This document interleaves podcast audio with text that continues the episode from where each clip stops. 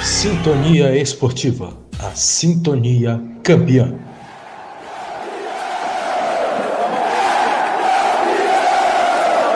Libertadores é raça. Libertadores é emoção. Libertadores é aqui, na Sintonia Esportiva, a sintonia campeã.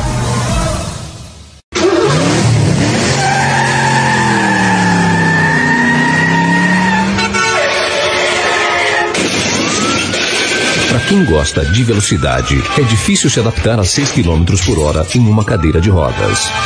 Além de vítimas fatais, o trânsito destrói muitas famílias. Seja vivo e dirija com segurança.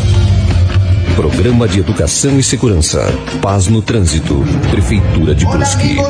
Quer transformar seu celular num potente rádio? É fácil. Basta instalar o aplicativo Radiosnet em seu smartphone ou tablet. Você vai ouvir nossa emissora e outras milhares do Brasil e do mundo. O Radiosnet é de graça e está disponível para Android e iOS no site radiosnet.com.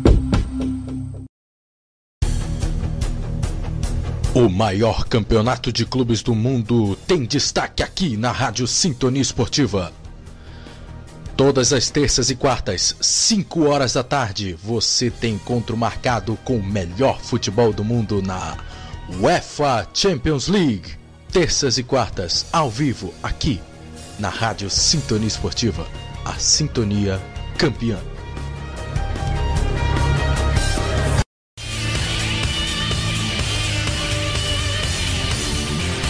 Eu tô falando a voz da Douterosa.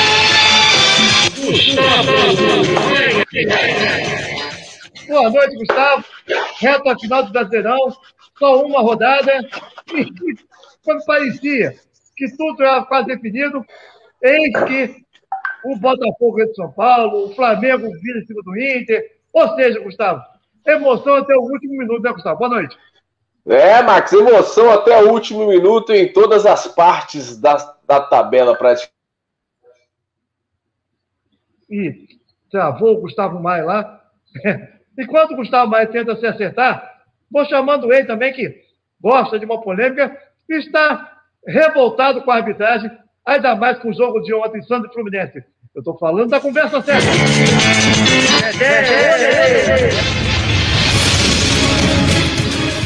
Boa noite, Dedé. Faço para você a mesma pergunta que eu fiz para o Gustavo. Parecia tudo definido, mas eis que Botafogo ganha do São Paulo, Flamengo ganha do Inter, ou seja, emoção em tudo quanto é lugar da, da tabela do Edélia. Boa noite. Boa noite, Max. Boa noite a todos os ouvintes da Rádio Estânia Esportiva. Boa noite, Renato Campelo. Boa noite, Gustavo. A bola pune, Gustavo. Falou besteira, ficou logo congelado. não deu nem tempo, não deu nem tempo de entrar, Max. E o Dedé já puxou o cabo. Ele e o Renato já puxaram o cabo da internet aqui em Belo Horizonte, caiu, caiu a internet da cidade Mais inteira. uma vez veio em minha defesa. Eu já deixei de participar de um programa porque esse senhor Dedé Onelei aí sabotou o dia. Puxou um monte de cabo aí eu? só me derrubou. Eu? Entendeu? Tá de brincadeira, agora, meu garoto? Você, como você em off já foi contrário a ele, ele te sabotou em parte, porque deixou você voltar pro programa. Cara, não fiz nada! A bola puniu você!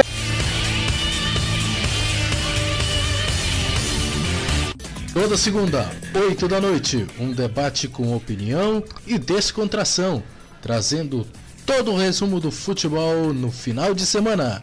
É o Resenhando ao vivo, com a apresentação de Max Pimenta e comentários de Dedé Onelei, Renato Campelo, Valdevir Júnior, Leonardo Oliveira, Gustavo Maia e toda a equipe da Rádio Web Sintonia Esportiva. Segunda, 8 da noite, resenhando ao vivo. Na Rádio Sintonia Esportiva e com imagem nos canais Montinho Artilheiro, The Boas TV e Conversa com Dedé. Estava dentro da minha casa, chegou uma outra pessoa e dormiu na minha cama. Calma, Edmundo. Você não tá no teste de fidelidade. Fica com o Paulistinho que eu tivesse merece. Falta respeito à profissional. Calma, Paulo Nunes. Pra que tanta violência? Afinal de contas, é sexta-feira. É dia de resenhar com os amigos. Aí o argentino falou, arqueiros? Ele falou, não, futebol, Palmeiras, Brasil. de fazer a festa. Com bad boy no seu time já pode comemorar. E até mesmo de soltar a franga. E nada melhor do que contar aquela história que marcou a história do futebol brasileiro. Contadas sempre por Taylor Leão e Max Pimenta. É o folclórico futebol brasileiro. Todas as sextas, 15 para as 8 da noite, ou a qualquer momento nos canais Montinho Artilheiro e De Boas TV. É isso aí, agora a corte está toda feliz, o rei, o príncipe e o bobo.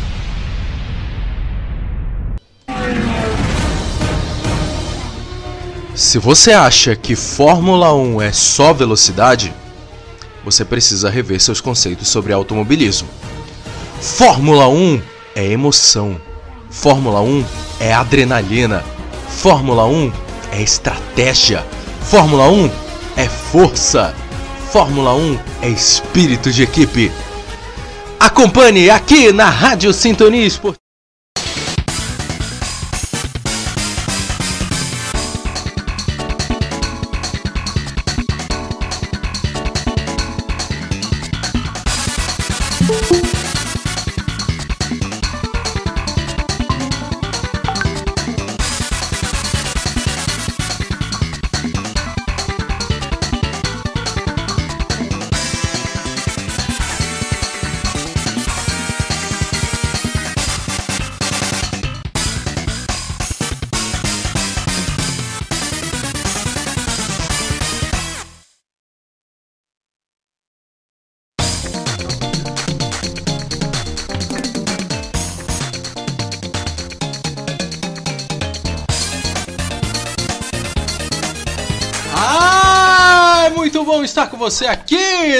Boas TV na Rádio Sintonia Esportiva, trazendo toda a adrenalina e todo, toda a análise do futebol paraense no lance a lance. Nesta terça-feira estamos ao vivo, agora meio-dia em ponto, horário de Brasília. E nós já estamos trazendo todas as informações do futebol paraense, também um pouco do futebol nacional. Lembrando que hoje, hoje está de volta o glorioso Campeonato Paraense, está de volta depois de duas semanas de parada. O Campeonato Paraense já está de volta e é semana de repá, Wagner Rocha. É aquela semana que o Frajola fica agoniado, nesse momento já começa a ficar preocupado nesse momento. É, afinal de contas, é semana de clássico e clássico é clássico, podem estar com uma, com uma péssima fase, pode estar em boa fase, não interessa. Clássico é clássico! Wagner Rocha, um bom dia pra você, boa, uma boa terça-feira pra você, Wagner. Na verdade, boa tarde, Boa tarde. meio-dia. É porque eu não almocei ainda, então tem essa, esse rios, né? Boa tarde, Pedro. Boa tarde, ouvinte aí do, do a Lance. Voltou o Parazão, quer dizer, volta no sábado, né? A, rodada começa no sábado. Teoricamente hoje, mas na, na prática é só no sábado. É, né? Mas aí, semana de repá, né? Ânimos à flor da pele. Quer dizer, nem tanto, né? Porque devido à parada aí, tá todo mundo meio assim. Tipo, é, repá, nossa, repá, né? Domingo já. É, é domingo. Mas aí, a, a expectativa pra esse jogo é que, vai, é que seja um jogo meio fora de ritmo, assim, já que as duas equipes estão quase duas semanas paradas só treinando. ah, pra, vai, vai- vão, vão, vão readquirir ritmo de jogo durante, durante a partida, então a expectativa é que seja um jogo mais morno. Eu acredito que o jogo vai ser uma verdadeira Boston, né? Verdade seja dita. É, é, parafraseando um pouco a, a cidade de a cidade dos Estados Unidos, né? Vai ser uma Boston, verdade seja dita, porque o Repá o Repá é um, é um campeonato à parte, verdade seja dita, é um grande é um, é um, um clássico do futebol nacional, mas mas mas é um, é um jogo que vai ser bem fraco, afinal de contas a- as duas equipes tiveram seu tempo de preparação no nessa, nessa última semana na cidade de Castanhal, se prepararam é, na cidade modelo, mas mesmo assim eu acho que não estão com condicionamento físico bom o suficiente para fazer um repá de qualidade, né, Max? Ô, vai. É, é verdade, mas o, o lado o, o- o ponto positivo é que os treinadores tiveram um tempo para ajustar algumas falhas defensivas, algumas falhas ofensivas de transição, principalmente, por exemplo, a equipe do Remo, que, que vinha, vinha sofrendo com, com falhas de posicionamento defensivo da zaga, É, o Bonamigo teve tempo para tentar ajustar isso, a gente espera que tenha, tenha conseguido trabalhar bem esse, esse, esse fundamento da equipe. É, e o Paysandu teve um pouco mais de tempo, já que tá com, com uma equipe em transição, uma, é, é, vários jogadores, vários jogadores, várias caras novas, treinador novo, teve um tempo para ajustar um pouco melhor o entrosamento. Mas é aquilo. Vão, vão vir com ritmo de treino, né? Vão adquirir vários jogadores do jogo só durante a partida e a expectativa é que seja um jogo bem, bem fraco assim. Pode ser que não, né? Porque a, a, a, gente já se surpreendeu com alguns rapazes. Sim. O último, da, o, o, primeiro da Série C, por exemplo, todo mundo esperava um jogo ruim e foi aquele jogo tiroteio, 3 a 2 5 gols, mas com bola, duas, três bolas na trave, jogo lá em caos, dois times perdendo gol, torcedor com o coração na mão. Esse é o repá que o torcedor gosta de ver, amigo. Então, pode ser que, que nos surpreenda esse repá, né? Pode ser que surpreenda, e surpreenda muito mesmo esse repá. E a gente tá na expectativa. Mas como eu falei, né? Por causa das circunstâncias. Por causa das circunstâncias, é provável que o repá deste domingo seja bem fraco. E outro detalhe também, depois de 19 anos, por causa de uma nova reforma no Mangueirão, teremos um repá na Curuzu, no estádio Leônidas Castro. Uh, a, hoje em dia, por causa do, do Dindim, né? Do Rights Arena Bampará Curuzu vai receber o jogo do o, o clássico rei da Amazônia depois de 19 anos, fato que acontecia desde os anos 2000 o um Remy Paysandu na Curuzu, infelizmente sem torcida por causa das regras sanitárias que o estado do Pará está passando. É, e, e, quem agradece quem agradece isso é a PM, né? Porque toda vez que é, naquele período em que o, o Mangueirão, aquele período de dois anos em que o Mangueirão estava fechado para reformas, todo repá era, era, era um problema para a PM, né? Fazer a segurança. Era o caos. É, era o caos, né? Jogo tanto na Cruz quanto no Bainão. E a PM agradece, não tem torcida, não tem por que quebrar a cabeça com é, segurança. Pelo menos de dentro, de pelo menos dentro do estádio não, né?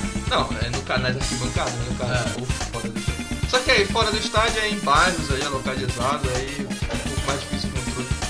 Mas uh, o último repá em 2002, não foi? 2002? Na Cruzul? Sim. Foi em 2002, vitória do Remo por 1x0 com o gol do balão. Uh, vamos, vamos ver como é que vai ser, né? Eu, como torcedor azulino, espero que termine com a vitória do Remo. É, cada um com seus gostos, né? Cada um com seus gostos. Mas enfim. é, e, e eu, eu, também fico no aguardo de um, de um jogo interessante. Mudaram do Paysandu? Sim, sim, claro, mas uh, o que a gente importa, é, para mim pelo menos o que importa é que as duas equipes estejam bem condicionadas para esse jogo, porque a minha preocupação de verdade é com a Copa do Brasil, mas a gente vai falar disso depois, tá bem? Vamos continuando com o Campeonato Paraense, como o Wagner já falou, volta nesse sábado e a rodada e o jogo de estreia da rodada 4 né, depois de duas semanas de paralisação, é Tuna e Paragominas. A Tuna que não vem muito bem das pernas, é uma equipe que tá que tá brigando para tá brigando para chegar ao seu lugar ao sol. Só que ainda não conseguiu vencer no campeonato. Quatro jogos, dois empates, se não me engano, dois derrotas. Dois, dois. Não, essa é a quarta rodada, né? Quarta rodada. É, perdão, um dois, empate, empate, e duas derrotas. Não, dois empates. Dois empates e uma derrota, perdão. Dois pontos, tem dois pontos. ia vencendo o Castanhal, tava vencendo o Castanhal até os 43, 44, sofreu um empate ali no final com um pênalti, um pênalti questionável. Pênalti. com um pênalti questionável que de fato não só o árbitro viu. Uh, mas a Tuna tem um reforço, né? A volta do Luquinha, é, o Luquinha que teve uma, teve uma, é, é, uma participação muito importante na, no acesso da Tuna no título da segundinha, fez oito gols fez oito gols no campeonato, é, foi, foi, um dos artilheiros da equipe, fez uma campanha muito boa, é, saiu para jogar na a Série A2 e agora está voltando para a equipe da Tuna. É um bom reforço aí, pode ser que venha melhorar o desempenho da Tuna com, com esse retorno. É, o Luquinha que era do Bragantino até pouco tempo e agora faz parte do plantel da Tuna Luso Brasileira, jogo, jogador veloz, bastante é, bastante, tem bastante movimentação, tem bom posicionamento de jogo, tem uma boa visão.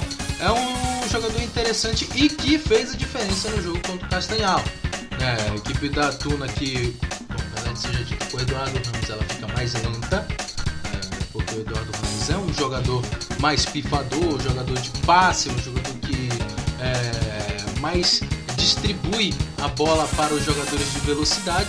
E o Luquinha é um jogador mais de ação, um mais veloz, jogador que usa as laterais para é, conseguir é, seus êxitos. E é, é um jogador que dá velocidade para a equipe da Tuna, né? uma velocidade que seria bem interessante para a equipe Cruz Maltina. É, bom, falar em Eduardo Ramos, é, ele teve alguns, ah, alguns probleminhas, né? Porque ele ele que, que foi afastado da equipe da Tuna né, por um tempo, não está rendendo o necessário, camisa 10 da equipe Cruz Maltina, e houve rumores né, que por causa desse afastamento ele poderia estar voltando ao Paysandu, mas o próprio Eduardo Ramos e a família dele já falou que não, não tem chance do Eduardo Ramos voltar pro papão da Curuzu. É, acho difícil ele voltar pro, pro Paysandu, até pela história recente que ele construiu no Rio, dois acessos, né? Dois títulos, dois, três, dois títulos, dois paraenses, né? Paraenses. Dois, dois acessos, um, o acesso à Série C lá em 2015 e agora o acesso à Série B. Uh, e dois títulos, eu acho dif- seria muito difícil ele voltar pro Paysandu devido à história recente. Né? É basicamente, ele é basicamente um ídolo recente do Remo, né? O Remo que vinha é, carente de, de. Ah, eu acho que pode se dizer que o Eduardo Ramos se tornou um ídolo do Remo na- na- na- nessa década de 2010. É, e realmente é um jogador que faz a diferença, é um jogador é, que tem uma visão de, de, de jogo apurada e que veio a peso de ouro na Tuna Luz Brasileira. Confesso, confesso que eu achei que ele. que logo quando veio a notícia achei que seria uma balela, achei que não, não tinha chance do Eduardo Ramos vir pra Tuna e aí de repente duas semanas depois, tadá! Eduardo Ramos na Tuna! E aí a gente ficou meio. Hã? Pois é, e aí ele, ele veio com essa missão de levar a Tuna para a Série D do Campeonato Brasileiro, para a Copa do Brasil, para conseguir voos mais altos na, na equipe do Souza. Só que não foi bem isso que aconteceu, né? A equipe da Tuna Brasileira ficou mais lenta, não teve muita efetividade com o Eduardo Ramos. Até o momento ele está parado, pelo visto não, não sei se ele vai estar relacionado por esse jogo contra o Paragominas. Ah, se for, vai estar no banco de reservas da equipe da Tuna. Vale lembrar que esse jogo vai acontecer no estádio Raiz também, vai acontecer no estádio Francisco Vasques, ah, lá no Souza, Tuna e Paragominas. E ah, tem tudo, tem tudo para ser um jogo de vantagem para a Tuna. A Tuna conhece o gramado e convenhamos, não é lá muito bom o gramado da, do Souza, verdade seja dita. Eu sei porque eu já narrei muitos jogos de futebol americano por lá, alguns jogos de futebol também. E o gramado é meio. Como é que eu posso dizer? Um campo minado praticamente, né? Alguns buraquinhos aqui, outros ali. A bola, a bola rola pipocando ali, né? Isso, a bola quica, quica mais que bola de basquete lá no, na, na- lá no Souza. Mas ainda assim é um ponto de vantagem para Tuna. Só que a Tuna, a Tuna não pode decair, né? Quando tiver a vantagem tem que segurar o máximo possível para não acontecer o que aconteceu no último jogo. No último jogo lá no, no Francisco Vasques contra o Independente. Ah, a Tuna vinha, vinha com um problema de, de, de criação, não digo nem criação, mas de transição muito lenta. Até porque tinha em campo o Eduardo Ramos e o Paulo Rangel. Que são jogadores que não, já não estão lá mais no, no vigor, no vigor físico da juventude. O, o Eduardo Ramos que mudou um pouco o estilo, né? Devido, devido à idade foi, pass- foi, foi, foi passando a idade. Ele tinha uma característica muito boa de arrancadas, é, era muito quando ele pegava a bola no meio campo e arrancava era muito difícil parar ele só com falta. Ele fez muito isso no- durante a campanha do Remo em 2015, é, jogadas em que, em que ele arrancava mesmo, só era parado com falta. E agora na Tuna, com, estilo mais cadenciador, mais distribuindo passes, é, correndo menos com a bola, distribuindo mais passes, tendo uma visão melhor de jogo. Só que o, o, o formato de jogo da Tuna não favorecia muito esse estilo dele. Talvez o Luquinha, o Luquinha é, é, venha a ter um desempenho melhor, já que ele é um pouco mais veloz, ele tem, ele tem uma qualidade no passe, tem a qualidade no drible, é, ele carrega mais a bola, é mais é, é, tem a característica do arranque também, de quebrar a linha com o drible.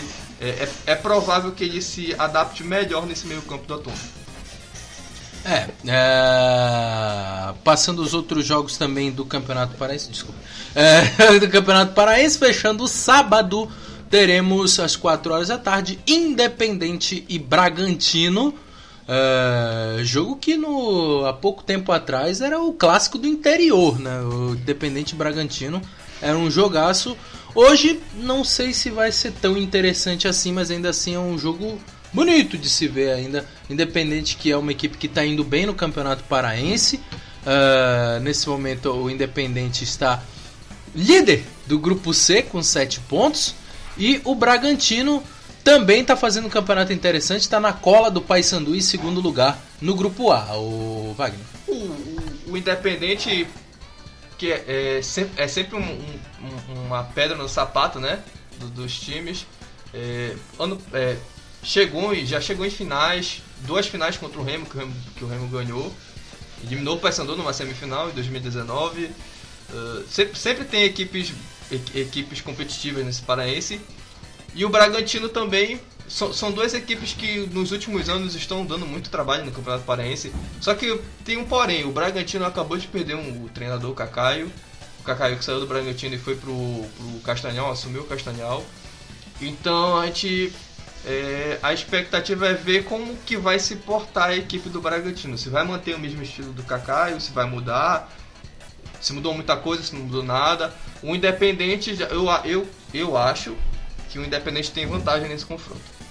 Devido a essa troca de recente de técnico do Bragantino. É, tem essa mudança de, de técnico do Bragantino. O Kaká assumiu depois de ter saído o.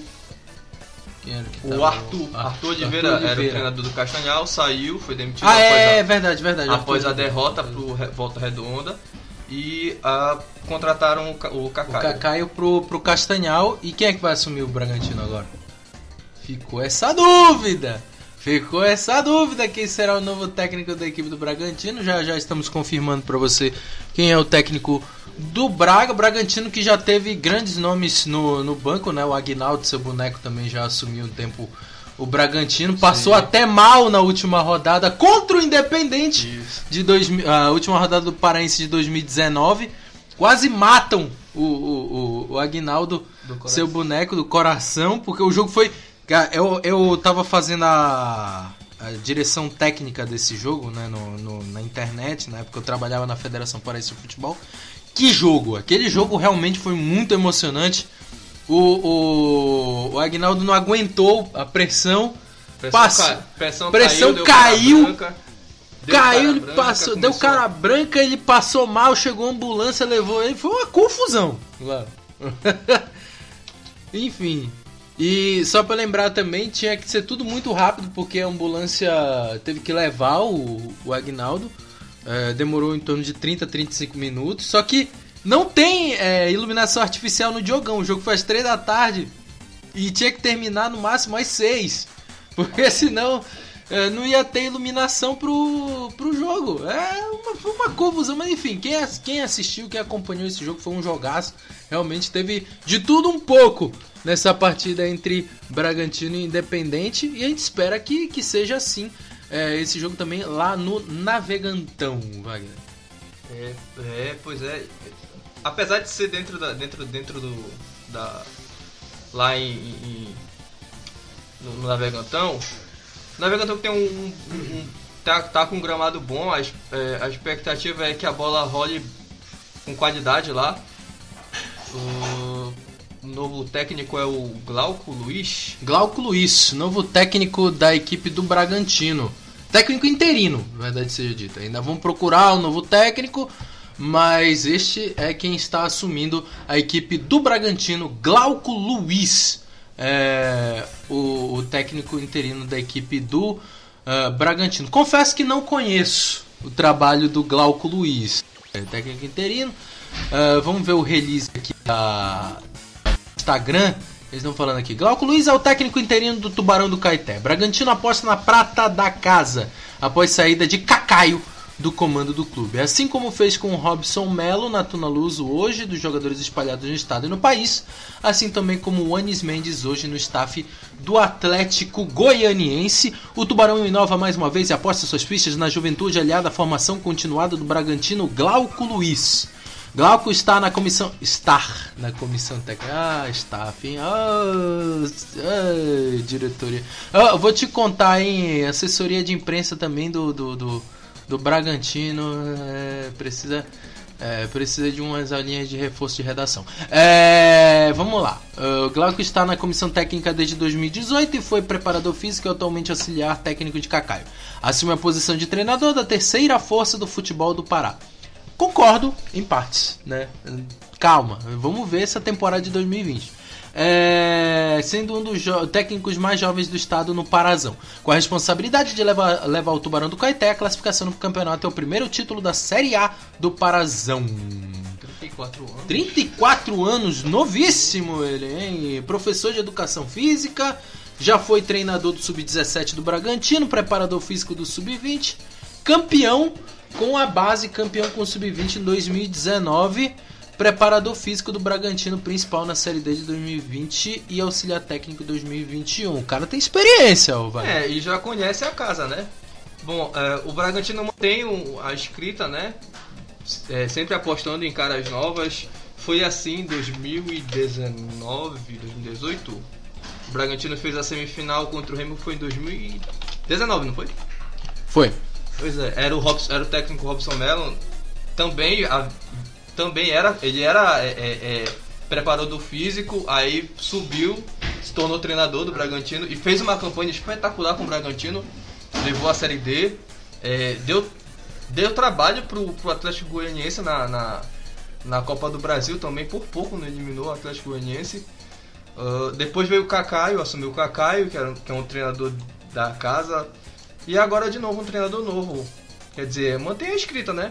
sempre pegando treinadores que estão ali, que trabalham dentro do, do, do Bragantino, não, não, é, não apostando em, em, em, treinadores de fora que precisam de mais um, um tempo a mais para conhecer o elenco, é, para conhecer jogadores, para desenvolver um, um, uma metodologia de treino novo.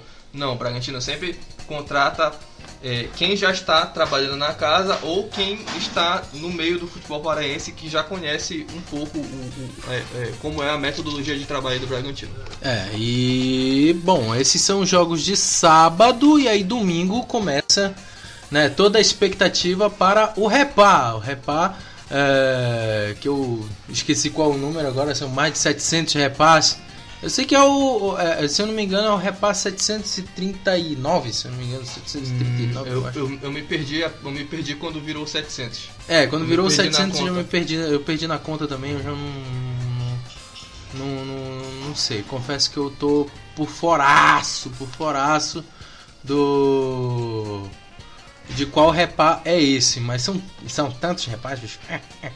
E aí a gente fica na expectativa por mais um repá grandioso, por mais um repá interessante de se ver, apesar de ser um repá que não vai acontecer no Mangueirão. Já falamos muito sobre o clássico Rei da Amazônia, vamos falar um pouco mais. Uh, também quando o Edmilson Mendonça chegar aqui na nossa chamada, ele está com alguns problemas técnicos por lá mas já já ele tá participando. Você tá vendo aí, quem tá nas redes sociais, quem tá no canal The Boas TV, no Monte Artilheiro, no Conversa com o Dedé, no, no Facebook da Rádio Sintonia Esportiva, tá vendo agora os lances do Campeonato Paraense de 2018, Repá de 2018. O jogo foi 2 a 1 pro Remo. Olha só que defesa do Berg, hein? Ô, Vinícius, Vinícius fez uma grande defesa. Rapaz, qualquer dia, eu tô falando, cara, quando, quando lance a lance tiver imagens a gente tem que convidar o Berg para para vocês verem como é o Berg. O Berg idêntico ao goleiro do Remo, goleiro Vinícius. Nossa, mas esse chute também. Eita, né? Deixa eu contar. Não, mas de Parece que- 2018? É, de 2018. Esse aí. É, Daqui a pouco a gente mostra de 2019. É, tá vendo aí alguns lances do, do jogo, enfim. É, já falamos também que o repá vai acontecer na Curuzu e vale lembrar, esse vai ser o único repá do único repá da primeira fase. né? Os próximos repás só acontecerão a partir do mata-mata. Então teremos mais dois e se acabou. Depois Caso, só caso eles se encontrem no mata-mata, né? é, tem isso também. Mas é bem provável que se encontre também, porque estão classificando três. Três. Três equipes numa chave onde tem quatro. Fica meio difícil o Remy Paysandu não passarem, né? É, tá, tá, um, tá um formato meio igual do campeonato, do- igual o Paulistão, né? Que é uma mãe. É. Só, não, só não passa de fase quem não quer. É, Copa América também meio assim. É um campeonato que todo mundo passa, todo mundo faz a festa. É, não, não tem muita conversa. É, bom, aí nós também eh, temos que ressaltar que o. Bom, eh, quando, quando tivermos a Copa Verde também vai ser esse mesmo modelo. Caso o Remy e Paysandu se enfrentem na Copa Verde, que já faz tempo que, Seria não acontece semifinal. seriam as semifinais.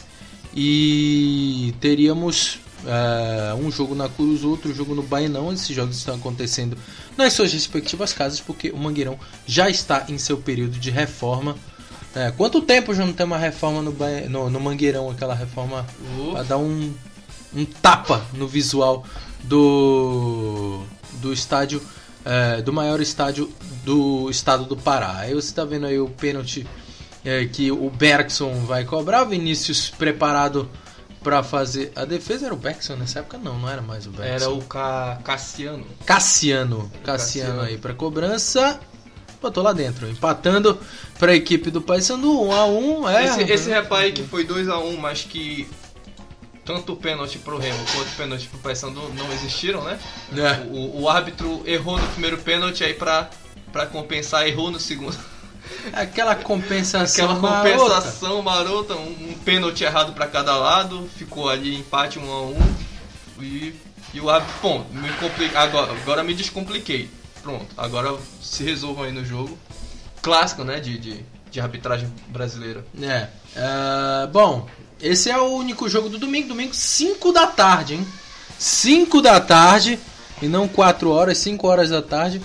É um horário assim que eu acho meio. É, é ok, é ok, é legal, mas é, para quem tá na cabeça já do, do jogo domingo 4 horas, 5 horas dá uma bugada, mas, mas ainda assim é um horário interessante. Que o jogo que vai acontecer na Curuzu. Paysandu e Clube do Remo. Terça-feira, 10 da manhã, tem Tapajós e Castanhal, continuando a rodada 4.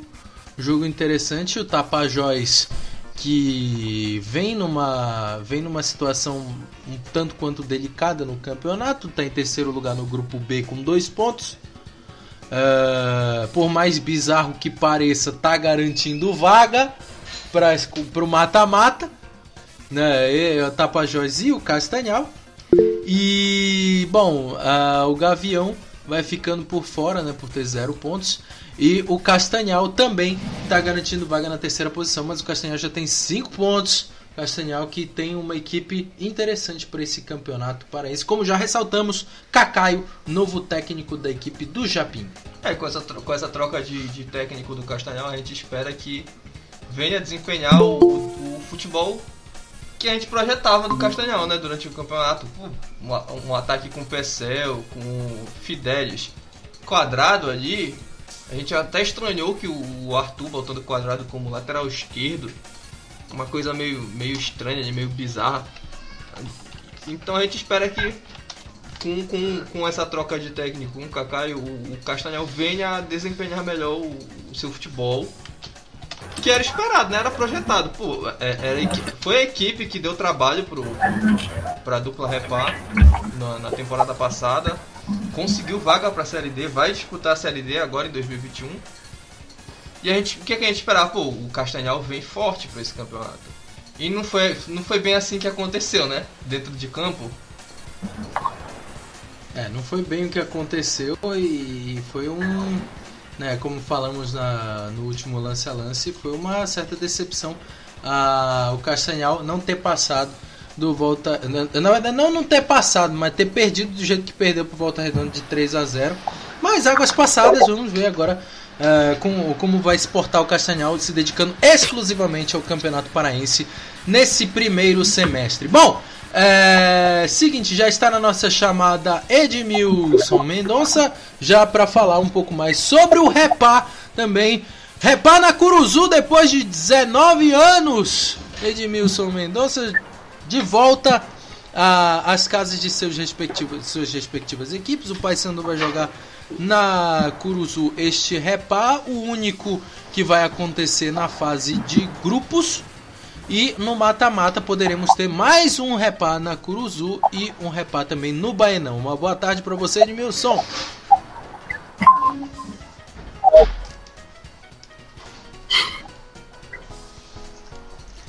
É, estamos com alguns. Agora sim.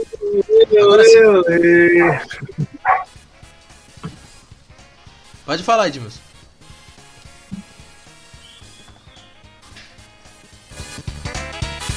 É, foi fazer umas graçolas e aí acabou caindo a conexão dele. Vamos ver se o Edmilson tá. Só quero informar. Momento clubismo. Opa, chegou. Só quero informar que quando se fala de repar na, no Baianão. Quando se fala de repar no Baianão. Torcida do Remo, torcida do Remo tem medo. Só um momento clubismo mesmo. Eu não tenho. eu particularmente não tenho, até porque é, é o confronto, em confronto de rivais, o Remo, o Paysandu é freguês do Remo, então independente de onde seja o repau, não tenho tanto medo assim. Eita, começou, começou. Tá um delay desgraçado. Vocês estão me ouvindo? Agora sim. Agora estamos ouvindo. Alô? Som. Ei. Tamo ouvindo, tamo ouvindo, pode falar. Ah.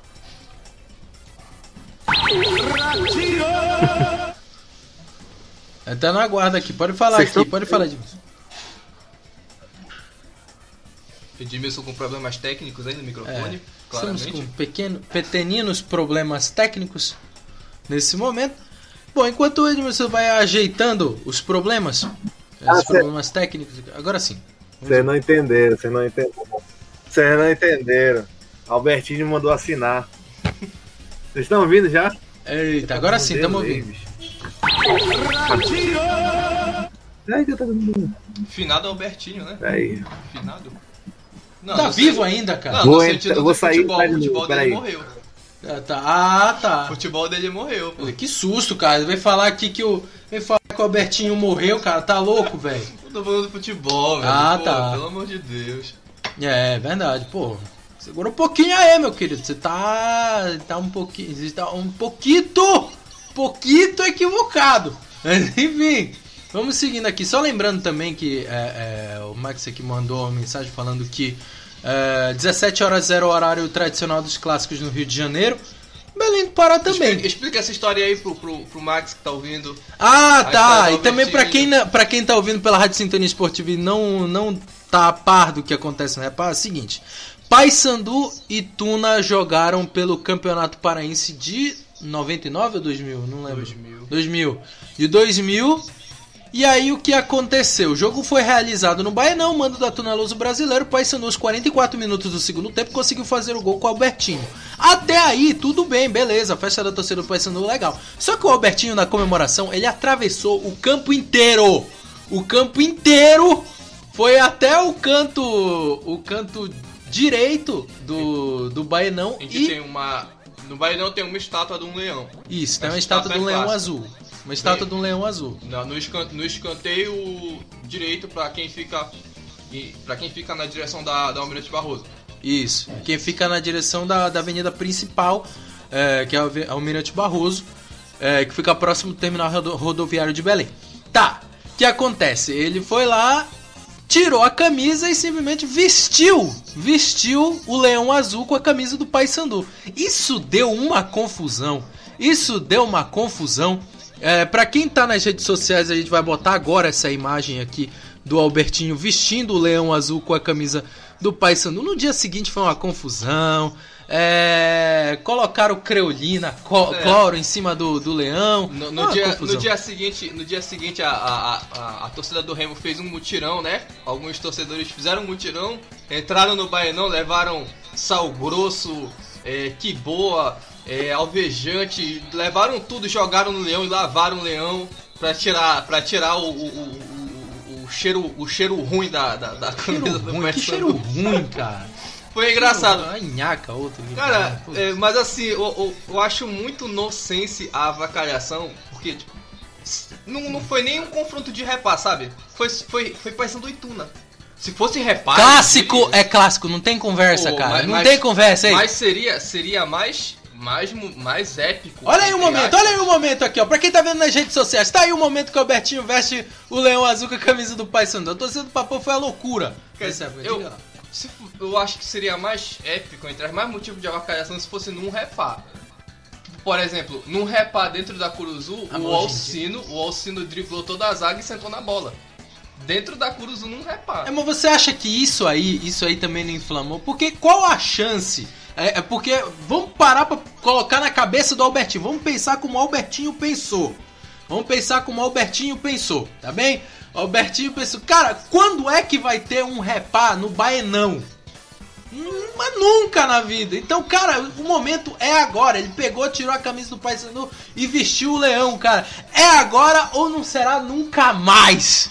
Ou não Pô. será nunca mais? Ah, Eu, a- eu acho que fazer, fazer isso num jogo de torcida única é fácil. Por exemplo, o Edmundo. A pessoa, o pessoal avacalhava, falava, falava, ah, é fácil rebolar no rebolar de judiar do adversário quando tá vencendo. O Edmundo deu a rebolada, tava 0 a 0 o jogo ainda, não tava nem decidido nada. Ele pegou e fez. Ah, e uma curiosidade também, hein? Nesse jogo aí, no O Vasco- segundo jogo, quem foi campeão foi o Botafogo, não foi É, o Vasco. Ou, ou seja, o, Ed- o Edmundo teve o. Aquilo C, roxo, é, aquilo roxo. roxo, pra, pra judiar do adversário enquanto não tava decidido nada, entendeu? É. Enfim, é um, é um dos folclores do, do futebol nacional. Ó, o Max tá falando aqui que não. O jogo já tava 1x0 pro Vasco. Ah, já tava? Mas Tava não 1 a 0 tava decidido, não, tinha terminado. É, né? E, e, e aí. Foi e no aí- primeiro jogo ou foi no segundo? Foi no primeiro, foi no primeiro Pois jogo. é, aí no jogo da volta o, o Botafogo Conseguiu a virada. conseguiu a Aí o virada. Albertinho também ultra abusado, né? Como você tá vendo nas imagens aqui, ultra abusado, levou um jogador da Tuna pra rua, aí começou a confusão. Eita, é rapaz, aí teve a confusão total também no, no Bainão. Situação complicada. Eu espero que no mata. É porque não tem nenhum jogador que tenha essa. Não tenha essa coragem mais. E também porque hoje em dia também não, não faz o mínimo sentido fazer isso. É, Não tem aquele jogador assim, uma personalidade forte que vai fazer isso, né? De novo. É, até quando quando hoje, Bainão. hoje o futebol tá muito, profici- tá muito mais profissional, entre aspas, no sentido de, por exemplo, a possibilidade de travessia é muito grande, É. tanto passando pro Remo quanto do Remo pro Paysandu. O Eduardo Ramos, que a gente viu aqui, atravessou do Paysandu pro Remo, virou ídolo do Remo. Sim. O- e agora recentemente o Shoa, O show. um dos principais jogadores do Paysandu, atravessou e foi pro Remo. É, exatamente. Ou seja, o cara vai fazer isso, ele perde toda a- uma possibilidade de travessia, É, ele entendeu? se de uma queima. proposta melhor, acaba se queimando no, no- no local. É. Arregou. Né? Sempre tem aqueles arregou, mas a gente entende, a gente entende. É profissional, né? O cara quer trabalhar. cara. O cara quer O cara vai cara- querer trabalhar, pô. Pois é. É claro. É, bom, antes de passarmos para a Copa do Brasil, é, o Max está falando aqui que pior fez um torcedor, fez um torcedor do Fluminense e um Flamengo e bangou. Ô Max, conta essa história aí então. Abre, abre o microfone e pode contar essa história para nós. Primeiro, boa tarde, Pedro, boa tarde, Wagner, boa tarde, ouvintes da Web Rádio Sintonia Esportiva, do, do canal De Boas, Montinho Artilheiro, de você ver nesse lançamento. Bem, deixa eu só esclarecer duas coisas. Primeiro, Wagner, o Edmundo, quando rebolou com o no Gonçalves, eram 30 do segundo tempo ainda, dizer, faltava tempo pra caramba da primeira partida ainda. Pois é. Tá vencendo. É, Mas eram 30 minutos do segundo tempo, tá vencendo por 1x0 e ele fez essa rebolada no em cima do Gonçalves. Mas foi no primeiro jogo, o- não foi? Foi, foi o primeiro jogo. Pois é. E, e a- e a, e a história do torcedor do Fluminense foi o seguinte: o Campeonato Carioca, na, na- é, isso foi no, em 19, foi no, no início da década de 80, 1983. Era um triangular. Não, na verdade era é, final da Taça Rio. O Fluminense já estava na final porque tinha sido campeão da Taça Guanabara. E Flamengo e Bangu estavam disputando a Taça Rio para quem iria disputar o título contra o Fluminense. jogo com jogo correndo solto, esse com um torcedor do Fluminense, que não tinha nada a ver com o jogo, né? O Flamengo ah, e Bangu, né? E, torcedor do Fluminense entrou no gramado do Maracanã, chutando uma camisa do Flamengo e botando a camisa do Fluminense para a arquibancada aqui. Cadê, cadê, imagina. É, e sabe quem narrou tudo isso? Galva. Galvão Bueno narrou tudo isso. Então imagina a, a situação. Maracanã cheio, do Flamengo e Bangu, final de segundo turno, um torcedor do Fluminense chega chutando a camisa do Flamengo no, no gramado. Então, criou uma confusão. O, o Júnior, que era o, o, o, lateral esquerdo, que é o, o comentarista do Plim Plim, né, atual comentarista do Plim Plim, era, era lateral esquerdo do Flamengo, partiu para cima do torcedor. O Mozer, que era um zagueiro, que era um armário também, partiu para cima do torcedor. Imagina a situação que. Imagina, Wagner, você no Maracanã com. Devia ter, na época, devia ter uns 80, 90 mil pessoas no estádio. Claro né, dos 80 a 90 mil pessoas, 95% torcendo pro Flamengo, né? Porque o Flamengo é, é, é absurdamente maior que o do Bangu, né? Imagina um cara chegando, chutando a camisa do Flamengo no Maracanã. Se você como como Taylor, se o Taylor puxar nas imagens aí, vai ter esses, vai ver, vai ver essa, essa do torcedor chutando, ó. A coisa com, realmente com a narração do, do Galvão mesmo. E é um torcedor do, é um torcedor do Fluminense, ou seja, não tinha nada a ver com nada, né? Não tinha nada a ver com nada, querido. O Fluminense, tá, o Fluminense, a única coisa que o Fluminense tinha a ver é que o Fluminense já estava na final do Campeonato Carioca por ter sido campeão do primeiro turno. Mas, quer dizer, o jogo em si ali não tinha nada a ver, porque, e, na verdade, o Wagner, era um jogo extra, porque Flamengo e Bangu terminaram empatados no, na, na, no, no mesmo de pontos. Então, naquela época, não tinha critério de desempate. Quando havia esse empate e acabavam iguais, a marcar um jogo extra, quer dizer, um jogo extra, Flamengo e Bangu, nada a ver com o Fluminense, e o torcedor faz uma dessas. Imagina a, a, a meia lógica que deu nessa situação. Era, era o jogo de desempate, então, né? Era um jogo de desempate, não tinha nada a ver com. É, conforme eu disse. O Fluminense estava aguardando quem ia pegar na final. Na verdade, o Fluminense já, tava, já, já, já sabia que era um adversário, porque a, naquela época o Campeonato Carioca tinha o seguinte: era o campeão da Taça Guanabara, o campeão da Taça Rio e a equipe somasse o maior número de pontos. O Bangu já estava na final porque ele somava no maior, maior, maior número de pontos. Só que se ele também ganhasse a Taça Rio, ele entraria com a vantagem de empate contra o Fluminense em dois jogos. Então, claro, o Bangu ia também entrar para se ganhar, né? E o Flamengo acabou ganhando por 1x0 e, e foi o famoso ano, o Taylor e, e, e, Wagner, os ouvintes mais antigos, daquele famoso gol do Assis aos 46 do segundo tempo, no time do Flamengo. Foi, foi, acabou sendo um triangular, Flamengo, Fluminense e Bangu. E nesse, só que esse Flamengo e Bangu foi antes, foi na, foi na decisão, da, foi no jogo extra da Taça Rio.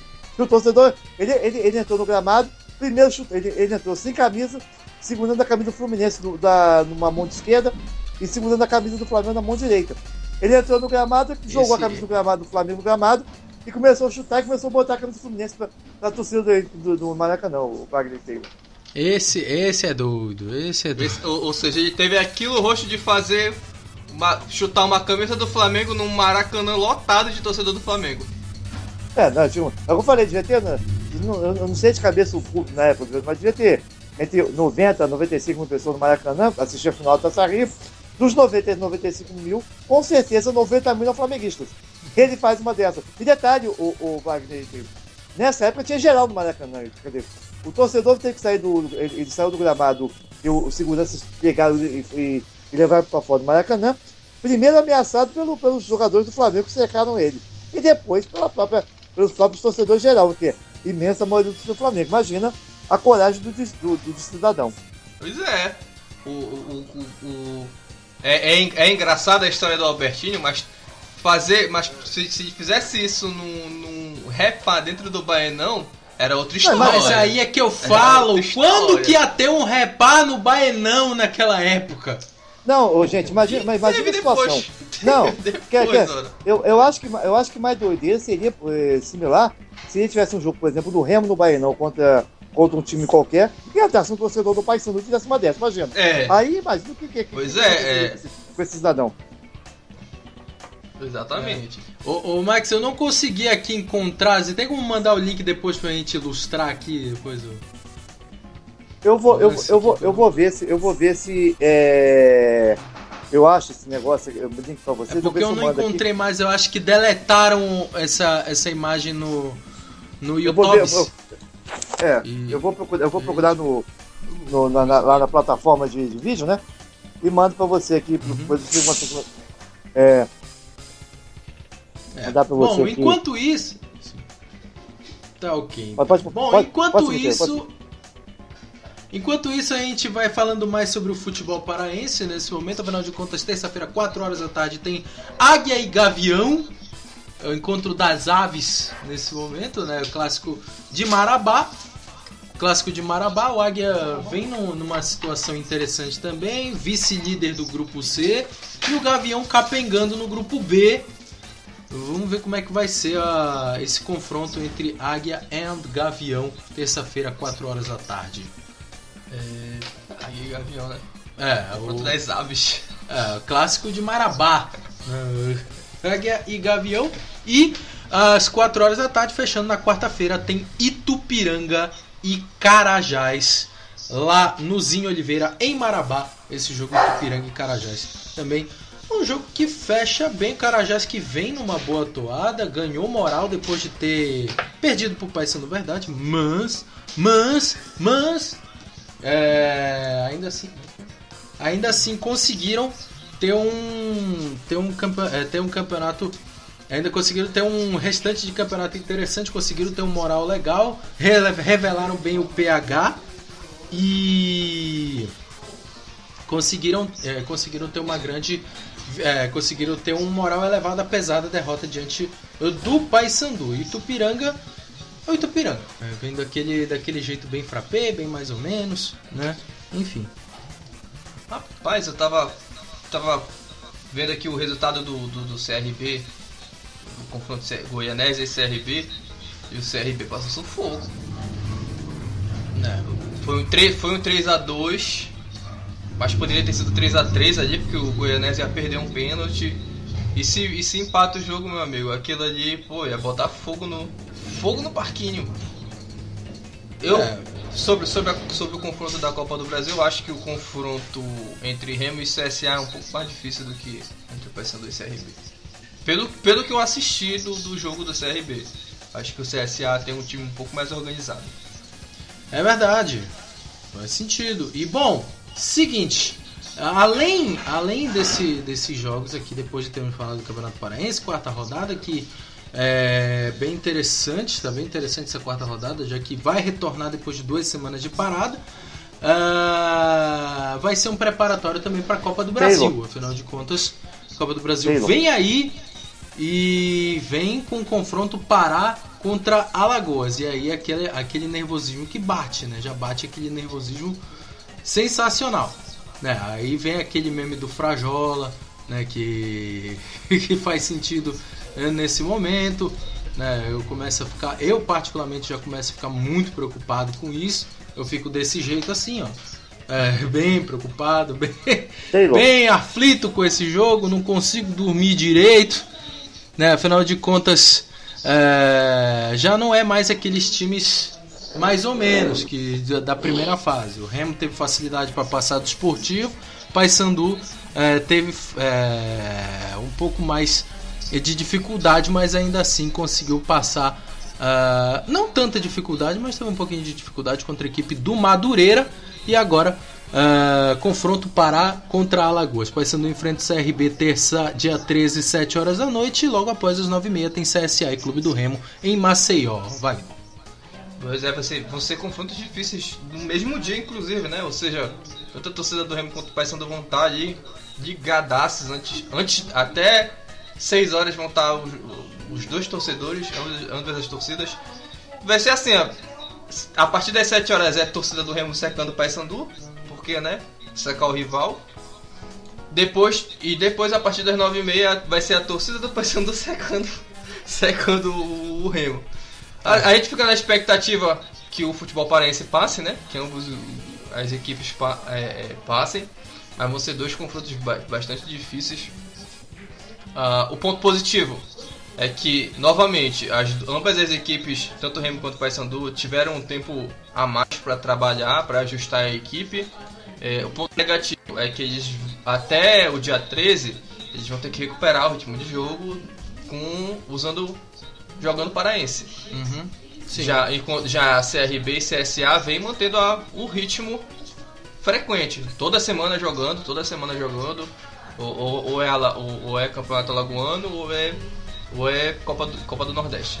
Sim, sim. Uh, bom, seguinte. Uh, seguinte, uh, nós estamos aqui com Paysandu e CRB. A CRB passou do Goianese por 3 a 2 O CSA passou da equipe. Já já vamos confirmar aqui quais, qual foi a equipe que o CSA passou. Deixa eu só confirmar aqui. ah, foi contra o Guarani de Sobral. Passou por 5 a 1 Passou o carro, né, literalmente 5 a 1 diante do Guarani de Sobral. E detalhe também, esses dois jogos podem passar em TV fechada, né? Esse, claro, depende muito do, do que do a, plim plim. do plim plim. Se o plim plim vai ter é, vai ter interesse em passar esse jogo. Se não passar, vai passar na internet, né? O, a plataforma MyCujo já está transmitindo todos os jogos da Copa do Brasil. Mas caso, caso a gente fica na espera de um, uma transmissão, nada contra o Maicujo, mas uma transmissão de maior qualidade. É, uma transmissão de maior qualidade o Max está falando conosco aqui. Pode falar, Max. Não, Taylor, eu dizer pra você que eu achei o vídeo, achei o vídeo do jogo inteiro. Só que se você arrastar pro, pro, pro minuto 20, é, 20 minutos e, e, e 13, você vê a cena do torcedor fazendo aquela, aquela loucura no Maracanã. Então, você tá. pegando o vídeo inteiro, você arrastando, você consegue ver a cena, a cena inteira do, do, do torcedor fazendo a loucura no Maracanã. Tá ok, então. É... Nós falamos mais sobre isso aí no final do programa, né? Sobre essa cena inusitada no fim do programa.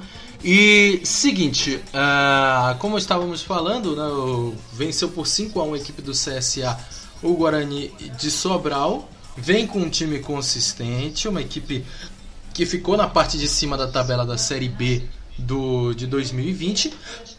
Perdão. E pode fazer a diferença. 2020 barra 2021, vale lembrar sempre.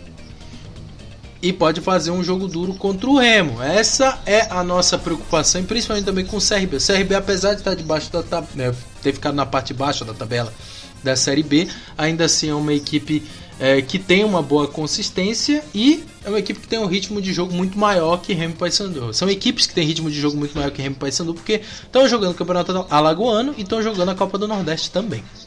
E tem o Gum Guerreiro. Gum Guerreiro. O Gum! Gum faz parte da equipe do CRB. Para você ter noção, cara, o Gum fez história no Fluminense, agora o zagueirão, né, capitão da equipe do Clube de Regatas Brasil e pode fazer a diferença contra a equipe do Paysandu. Ah, já começa a ficar preocupado, já começa a suar frio. Né, o, o, último jogo entre o CRB e Paysandu não foi dos melhores, foi na Curuzu e o. Ai, ai, o CRB conseguiu a grande vitória. O Léo Gamalho. Léo Gamalho não tá mais, pelo menos isso, mas. Que preocupa, preocupa! Verdade seja dita. A equipe do CRB com a carne de cabeça, CSA também. Você tá meio preocupado? Você não parece muito preocupado com o jogo de CSA e Remo, não? Cara, pior que não. É, é, se fosse ano passado esse confronto, meu amigo estaria com na mão, sabe? É. O na mão. Aham. Uhum. Sim. Mas, é, assim. É, é um confronto um pouco mais difícil pro Remo. Entre CRB e CSA, eu preferia que o Remo enfrentasse a CRB. Eu acho, eu acho que a equipe do CSA é um pouco mais consistente, tá um pouco mais tem um trabalho melhor, tem um desempenho melhor de jogo. Mas eu acho que é, ambas as equipes têm a, a mesma condição de, de, passar, sabe? Tanto uhum. CSA quanto o Remo. Sim. Uh, so, ambas estão no, no mesmo nível é, de, de Série B, no caso. O Remo se reforçou, é, é, tem, bom, tem, tem um bom elenco, Uh, teve um tempo pro, pro Bonamigo ajustar algumas falhas defensivas, a gente, a gente espera que tenha ajustado. Isso, isso, é o, isso é o fator que me preocupa. Assim. apesar de eu, de, eu, de eu falar, não, não tô tão preocupado, o que me preocupa é, é era esses, essas falhas defensivas de posicionamento da zaga que o Remo vinha apresentando.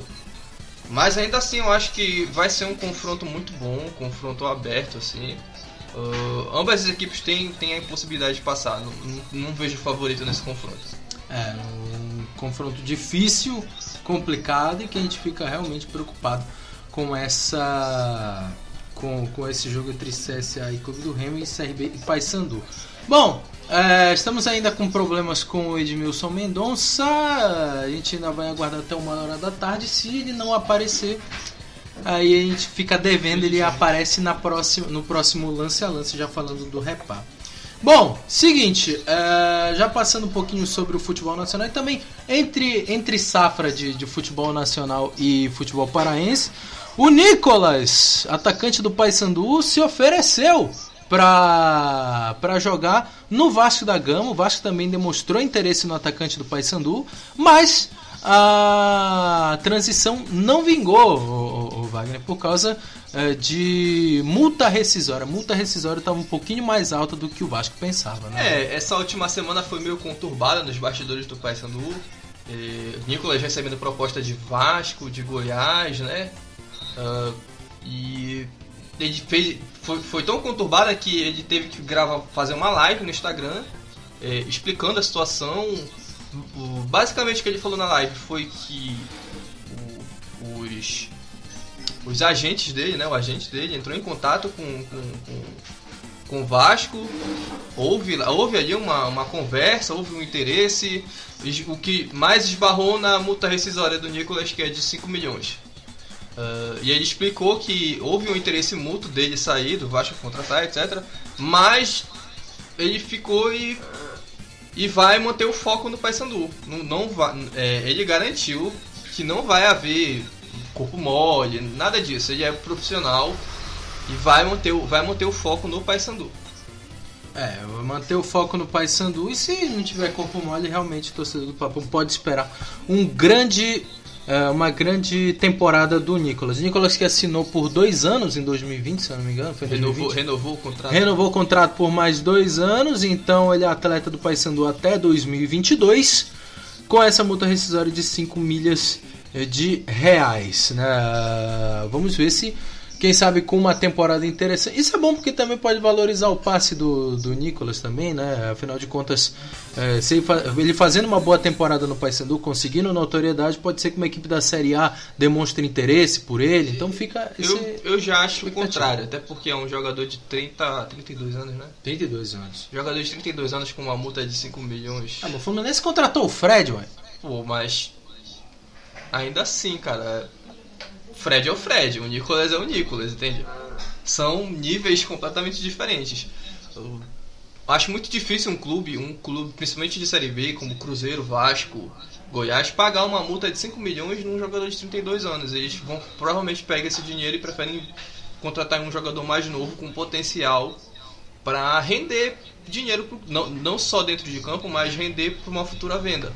Sim. É, verdade. É, bom, Passando também um pouquinho mais para o futebol nacional, tivemos também uh, os demais confrontos da Copa do Brasil, né? Afinal de contas, dia 13 começa. Começa! Começa a segunda rodada da Copa do Brasil, se bem que já tinha começado antes, né? Na sexta-feira o Corinthians passou do retrô por 1 a 1 no, por 1 a 1 passou nos pênaltis por 5 a 3 suou um dobrado para ganhar do retrô lá em Saquarema. Uh, coisas do futebol brasileiro, né? Corinthians Retro acontecendo no Rio de Janeiro. Parece que você apertou o quadrado do videogame e saiu o jogo aleatório num local mais aleatório ainda.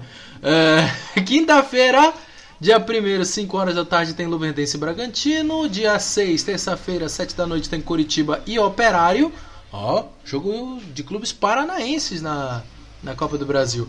Nove e meia da noite, terça-feira, tem Fortaleza e Ipiranga. Quarta-feira, 4 horas da tarde, Juazeirense e Volta Redonda. Quarta-feira também às 4 da tarde tem Picos e Boa Vista. Às 7 da noite tem Vitória da Bahia e Rio Branco. Quarta-feira, 9 e meia da noite tem Tombense e Vasco. Também tem Bahia e Manaus. Quinta-feira, dia 8, 7 horas da noite tem Criciúma e Ponte Preta e o Vila Nova e o Juventude se enfrentam quinta-feira, nove e meia da noite. Cianorte e Santa Cruz enfrentam terça, quatro e meia da tarde.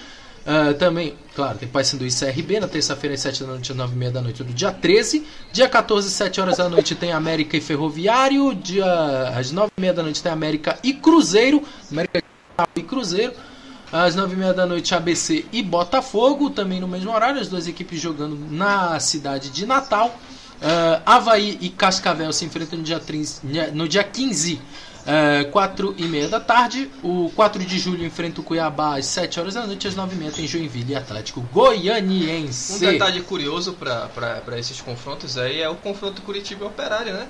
Dentro do Couto Pereira, o torcedor do Operário que tem é, é, uma lembrança boa né, desse confronto venceu o Campeonato Paranense dentro do Couto Pereira em cima do Curitiba, né? Detalhe curioso assim, para esses confrontos. Um detalhe bem curioso, bem curioso. E agora já estamos é, com conexão de volta com Edmilson Mendonça nesse momento que vai falar sobre o Campeonato Paraense e também sobre o repá deste domingo. Uma boa tarde para você, Edmilson. Agora sim, conexão já estabelecida. Fala galera, tranquilidade. Vocês estão me ouvindo bem agora? Agora sim. É, Gabicho, quase um infarto aqui. Acontece, pô, acontece.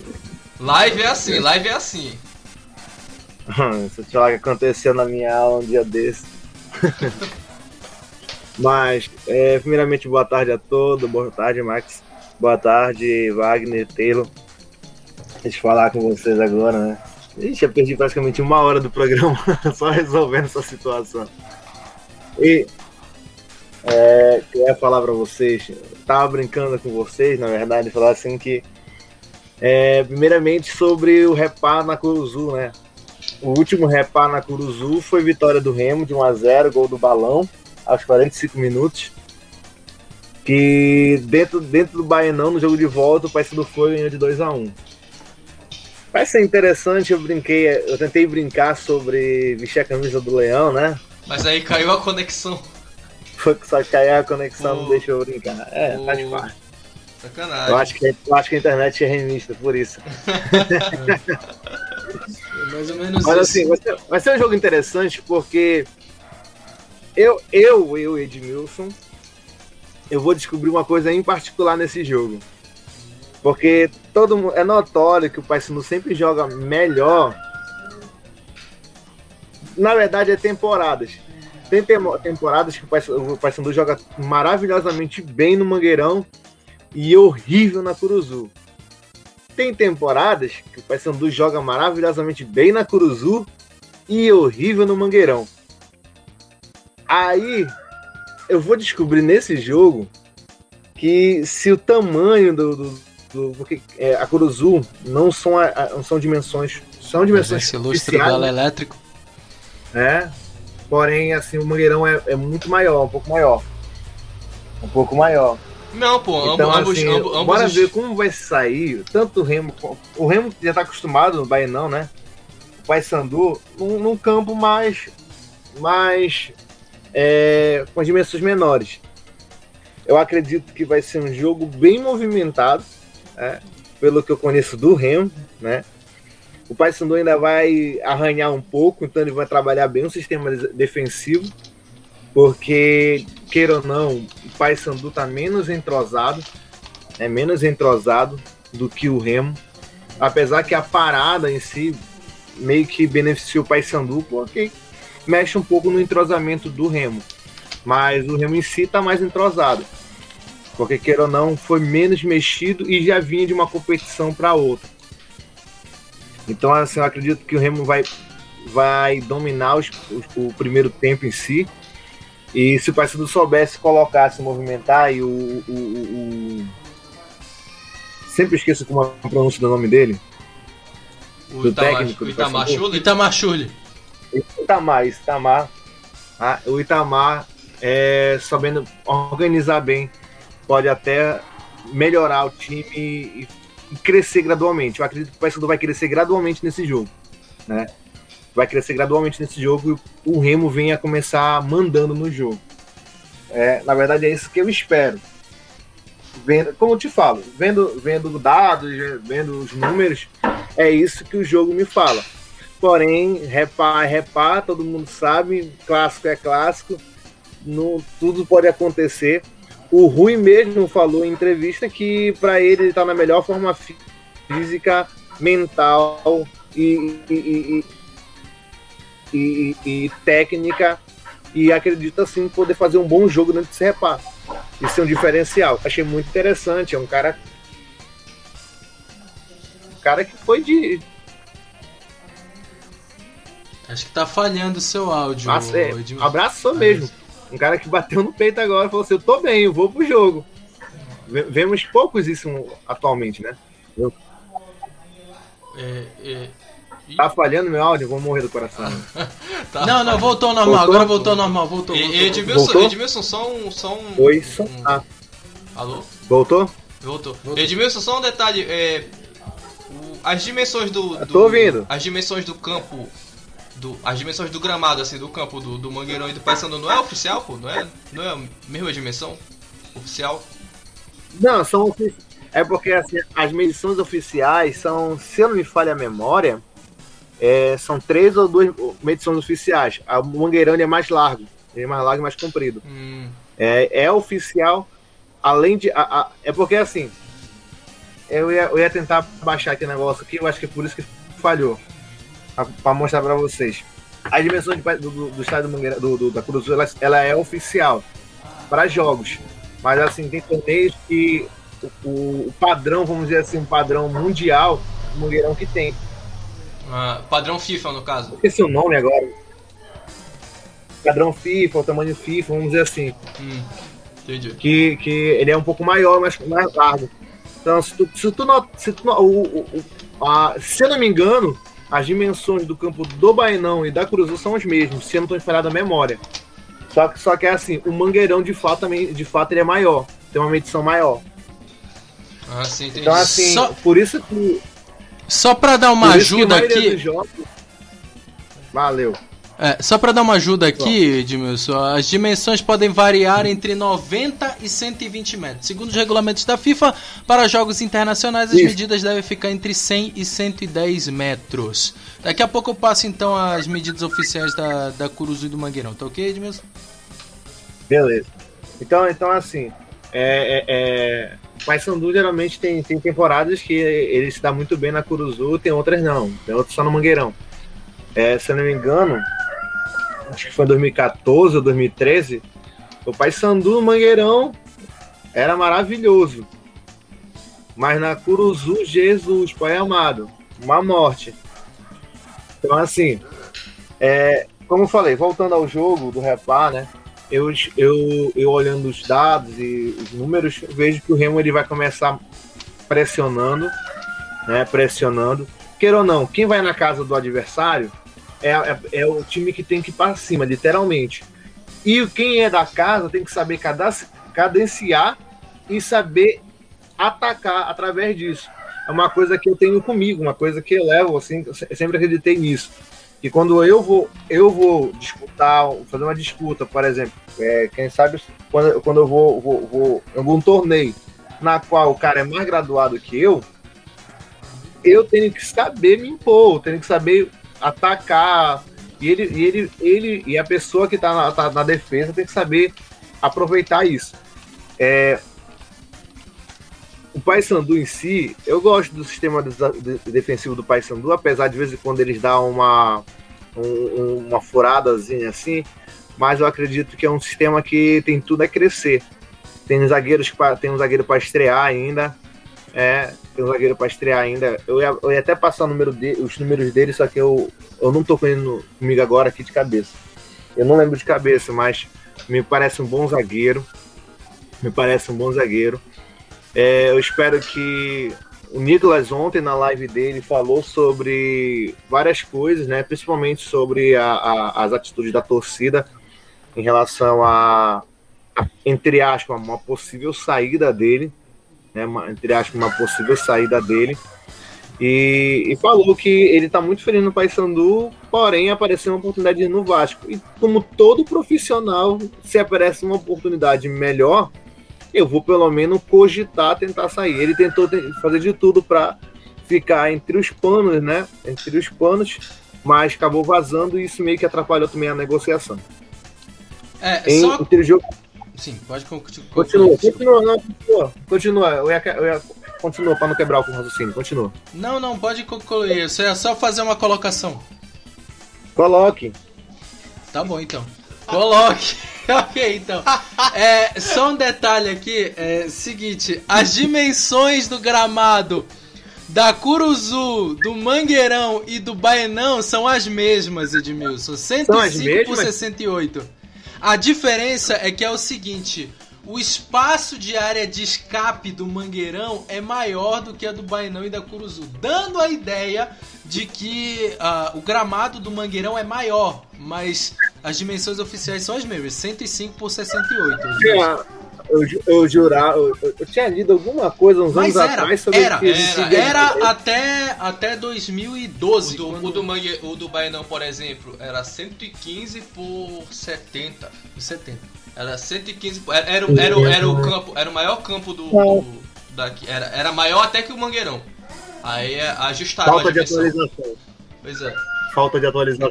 É, é porque é o seguinte, a. CBF, a CBF ela padronizou todos os gramados do Brasil para essa medida, 105 por 68, Edmilson. Hum, entendi. Não, não, de fato era. é, é, é, é, fazia tempo que eu não tinha uma, uma, lido sobre isso, mas da última vez que eu tinha lido era diferente, então eu acabei não, não- não dando uma olhada antes. Mas então, então, em relação a isso, acredito que não vai mudar nada, muita coisa, mas, como, eu, eu ainda sigo o mesmo padrão. Que, que o ele vai vir, ele vai vir com mais, mais força, mais garra, devido, devido mais ritmo de jogo, mais entrosamento, e o Paysandu vai, vai buscar aproveitar sobre isso e buscar crescer e se impor relacionado a isso. Aí é outro ponto que eu ia falar para vocês sobre a Copa do Brasil. Eu tô achando muita graça porque em vários grupos e em vários, em vários, é, tanto do gru- grupo de WhatsApp, grupo de Facebook, existem os dois lados, né? Existe o, o- o torcedor. Não, vamos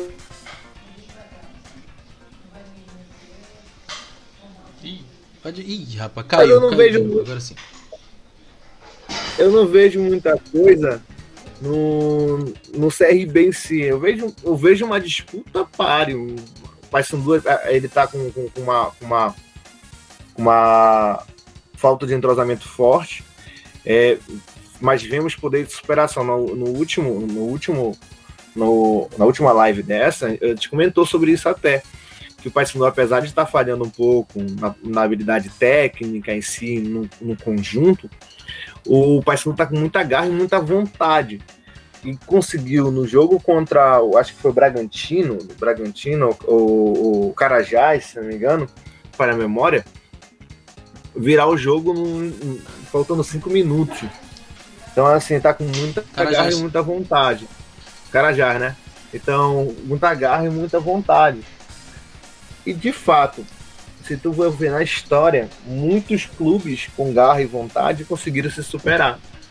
Então, eu espero que o Paysandu consiga fazer um bom jogo, né? Eu, eu digo a, a mesma coisa que eu, que eu que eu falaria do Repar e do Paysandu CRB, vai ser um jogo páreo, forte, né? Para os dois lados. E de fato, aquele que soubesse se impor e crescer no jogo, né? Aquele que soubesse se impor e crescer no jogo, vai vai saber, vai conseguir sair com a vitória. O Repar em si, eu digo assim, o Remo vai começar para cima, vai, vai começar se defendendo e vai começar a crescer gradualmente. E como sempre, vai crescer quando der uns 38 do segundo tempo, o Remo vem para cima e vai ficar naquele bate e volta. É meio, é meio que acaba sendo, sendo selado isso acontecer. O, o- tanto o Remo quanto o Paysandu eles se cansam quando dá uns 38 do segundo tempo. Aí aquele que tá menos cansado fica atacando num daquele ralizinho de leve. É, fica dando aquele ra- Eu espero um vamos bom é jogo. É, eu fiquei feliz com a entrevista do Raí, Raí que, que- que Rui? falou que tá numa excelente forma física. Alô? Alô? Alô? Conclui. O Rui, Rui. Ah, tá. É, é, Edmilson, é, terminar, conclui aí quando tava falando do, do Nicolas. Rui, desculpa, toda vez eu confundo o nome dele. Conclui aí que tu tava falando do Nicolas, aí, a tua- aí o. Toda vez eu confundo o nome dele. o teu áudio bugou, alguma coisa assim. Tava falando sobre o Nicolas. Alô? É o Rui. É o Rui, fala o Raí, é Rui. Nico. Ele tá falando do Nicolas, já ele ainda tá falando do Rui. Ah, internet brasileira! Putz! Que. Ah! Eu quase que ia soltando, quase que ia tirando Eu uma só, câmera. eu só mencionei que o Nicolas em si, ah, ele falou. Ele falou. Ai, meu Deus. Eu escutei o, o Wagner mandou falar. Ah, a internet. Por isso que eu falei do Nicolas. o Nicolas em si, pessoal. O Nicolas em si, ele falou em entrevista ontem, né, ele falou diretamente da, da sua conta pessoal que, que ele estava infeliz, que ele tava, que ele tava muito feliz dentro do Paysandu, que de fato apareceu proposta, só que como apareceu a proposta do Vasco, que era um grande clube, em um âmbito nacional, em um momento, em, um- em uma visão um pouco maior que o Paysandu esteja, e é, financeiramente era bom também, ele jogou a proposta, só que isso não significava que ele estava infeliz. Ele viu uma oportunidade e queria, queria ver a possibilidade. Só que ele tentou fazer tudo debaixo dos panos, escondido, para que, quando, se caso desse errado, não mudasse nada. Só que sa- sabe como é a, a- imprensa esportiva dentro do âmbito de futebol. É, tem um contatinho ali, um contatinho ali, acaba vazando e estragou a negociação. Feliz, fe- é, felicidade pro Paysandu, né? Mas assim, pelo que eu li, eles queriam fazer um empréstimo do Nicolas sem pagar nada pro Paysandu, sem pagar nada, literalmente nada pro Paysandu, até o final de 2021 ou 2022, é, não lembro agora de cabeça, com, no final de 2021 tendo a possibilidade de compra por 600 mil, parcelado de três vezes de 200 mil. Pô, o Nicolas tem uma rescisão contratual de 5 milhões.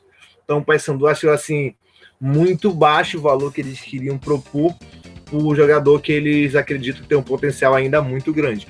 Então, tanto tanto a, a, a, a- tanto a, a saída na imprensa estragou, né? Quanto também o valor que o Vasco é, jogou para o Paysandu. Dito é, que o que melou de fato a, a negociação foi essa multa rescisória de 5 milhões. Porque não é nenhum clube vai pagar 5 milhões para um atleta de 32 anos, cara. É sim- 31. 31, isso. Ah, mas o Nicolas é craque, ele faz muito gol, isso é verdade. Mas ele tem 31 anos. Nenhum clube em sã consciência vai gastar todo esse dinheiro em um atleta assim. Vai gastar em um atleta de 26, 20, 25 anos, sabe? Que, Mas- tem, que tem potencial pra, pra render tanto dentro de campo quanto fora de campo em uma futura venda. Assim, mas eu concordo, mas, mas assim, o valor proposto foi muito baixo. Muito baixo. Para um centroavante que mostra a qualidade de todos os jogos, tu, vê, tu, vê- tu não vê, tu não vê um centroavante. Me diz um centroavante referência estilo, estilo Nicolas dentro do futebol nacional. Só, só, quem, só quem eu vejo parecido é o quê? O Luiz Adriano, né? Luiz Adriano, um excelente centroavante, a meu ver. Excelente camisa 9. É, quem mais aqui de cabeça? Eu lembro aqui. O Pipico, Pipico? Pipico, Pipico? ele faz muito gol também lá no Santa Cruz. E ele, ele, ele é, um, ele é um atacante que se movimenta bastante também. É. É, o Pipico. É, mas tem, tem mais dois no- na Série A, acho. Dois ou três na Série A. Quero Ah. lembrar aqui. Uh, deixa eu ver se eu lembro aqui também. Ah, tem o Léo Gamalho também. O Léo Gamalho ele tá no Curitiba, mas Curitiba. ele já. O Léo Gamalho é mais paradão, ele não se movimenta tanto quanto o Eu Nicolas. acho que ele é muito parado também. É, ele é mais paradão, É. o Léo Gamalho. Le- Lembra da nossa conversa que a gente falou até do, do- da, da Juventus é, em relação ao CR7? Isso, lembro. Que ele era ponta esquerda e foi, virou centroavante, ele faz essa, essa, e muitas vezes tem que buscar a bola praticamente no meio de campo para poder fazer É, gol. muitas vezes na Juve ele ajuda na construção de jogo, porque. Se to- Se torna no meio de campo, É. isso. Lembra que a gente falou sobre isso? Isso. O Nicolas é uma prova viva de um, de um, de um centroavante ponta, vamos dizer assim. Ele vem pra ponta, busca a bola, mas também dentro da área ele resolve. Então, assim, tu vê poucos jogadores como esse. Eu entendo que, de fato, 31 anos é muito, muito alta, uma idade muito alta para um, pra um clube investir. Mas 600 mil é muito pouco para a qualidade do Nicolas. Bom, foi, Então, acredito foi inteligência Se do o- Paysandu foi muita inteligência, de fato. pra fazer Porque, um assim, contrato desse. todo mundo sabe que é, no futebol brasileiro, eu, eu não lembro a última vez que um clube pagou multa rescisória. Eu acho que foi São Paulo a última vez. Pagou multa rescisória, só que se foi por quem? De um clube brasileiro para outro clube brasileiro. Primeira coisa que eu vejo dentro do futebol brasileiro, a desvalorização com os clubes. Porque se tu vai lá fora, tu vai, tu vê um jogador lá fora, tu quer comprar ele, aí tu paga multa rescisória. Mas aqui não, aqui tu tem que fazer todo o alvoroço, roda pra cima, roda pra baixo, pra eles rescindirem o contrato. É, os clubes é, ou, ou força Então, os assim, empresários, ó, ou força os no- no- empresários a ter futebol- uma quebra de contrato, ou Exato. então, ou então espera o contrato terminar. É. Então, assim, é uma, é uma, uma coisa que eu acho errada, porque lá, lá de fora tu paga multa rescisória aqui dentro não. E às Mas vezes porque lá é- também tem dinheiro, né? Mas já teve vários casos que contrataram, pagaram multa rescisória e no final não renderam nada aqui. Nada, literalmente nada aqui. Então, por exemplo, eu acredito se de fato, não, eu não vou pagar 5 milhões pelo Nicolas, mas, pô, um milhão e meio. Acessível. Ah, 800 mil. É, não, é, pode ser também. Não, mas assim. Mas assim, eu acredito que pela qualidade do Nicolas, do Nicolas, um milhão e meio é- era, era acessível para qualquer clube, eu acho que praticamente de, do padrão do padrão Vasco, Fluminense. Então, eu acredito assim que é um, um- um- seria um ótimo investimento para o Vasco em si, porque de fato faz tempo que o Vasco não tem um centroavante de referência e um, se ele tem o Nicolas numa série B dessa e contrata, eu não digo nem um meio de campo, bons laterais, laterais acessíveis, te garanto, bicho, ele vai disputar para subir.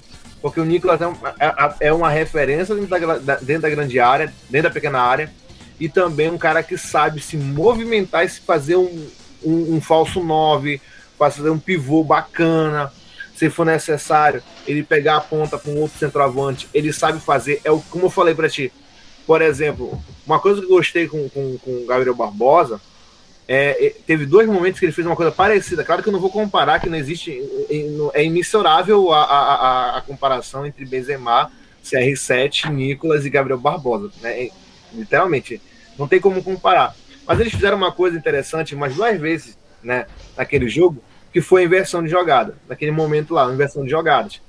Uma coisa que eu comentei no- na última resenha, né, que o Benzema e o CR7 fazia muito essa essa essa essa essa essa troca e isso bene- beneficiava muito o CR7 beneficiava muito o CR7 então um cara que sabe se sabe fazer essa movimentação se o cara vai põe um, um centroavante lá no Vasco por exemplo e faz essa movimentação com ele mano tenha certeza que ali vai ser um ataque de referência um ataque que se não for um dos melhores eu, eu posso estar eu posso estar sendo muito muito cético, um cara é, é, acreditando muito no potencial do Nicolas, porém eu acredito sim que se tu põe um, tu põe um time é, hum, com o mínimo de qualidade possível ali, um centroavante como o Nicolas, um referencial, o número de gols seria ba- bastante, que estaria disputando literalmente para subir.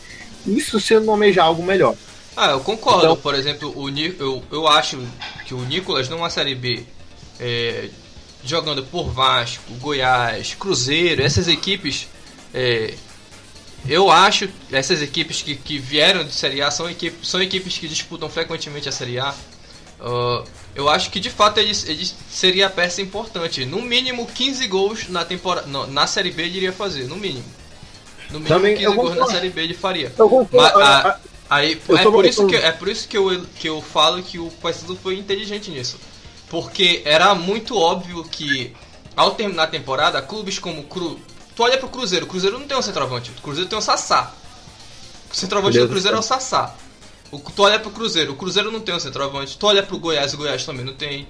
Vasco não tem. O, o, o, o, o, Botafogo. O, Botafogo. O Cano não é é o, centroavante? o Vasco tem o Cano, mas aí vai ficar dependendo do Cano. Ano passado. O Cano tá numa fase ano, péssima. Ano, mano. passa, ano passado o Cano pegou Covid e o Vasco caiu pelas tabelas. É. Entendeu? Aí Mas- o Nicolas mas- no lugar do Cano, eu- o Nicolas olha, no lugar do Cano, O entendeu? Nicolas com cano seria uma, uma, uma, uma troquinha ali bacana, pô. É, porque o Nicolas não é um centroavante parado, ele se movimenta. Eu tava comentando com o Taylor no, que, é, em um dos lance-lance que o Nicolas ele faz um papel de ponta de lança no Paysandu. Ponta de Ele faz um papel de ponta de lança no Paysandu e ele faz muito gol. A, a, Assim, eu- aí, ou seja, muito clube, da, muito clube de Série B tá precisando de um, de um atacante como esse. E foi, foi, foi inteligência do Paysandu fazer um, faz, fazer um, um, um, um contrato com uma multa dessa. É segura jogador, porque como eu comentei, é muito difícil um clube desse pagar 5 milhões. Talvez um milhão e meio ali, um milhão, mas 5 milhões não, não paga. Até porque, ele- ao invés, de, ao invés de falar, pô, vou pagar 5 milhões nesse atacante de 31 anos, eu posso pegar esse dinheiro e pagar, por exemplo, no Aleph Manga, que tá surgindo no, no, no, no Volta Volta, Redonda. E tá se destacando, tá jogando muito bem. E é novo. Entendeu? O Aleph Manga no Vasco seria, no Vasco seria ótimo. Pô, o Aleph Manga no Vasco. O Aleph, pô, o- eu não digo nem o, nem o Vasco, mas o Cruzeiro, porque o Cruzeiro não tem atacante.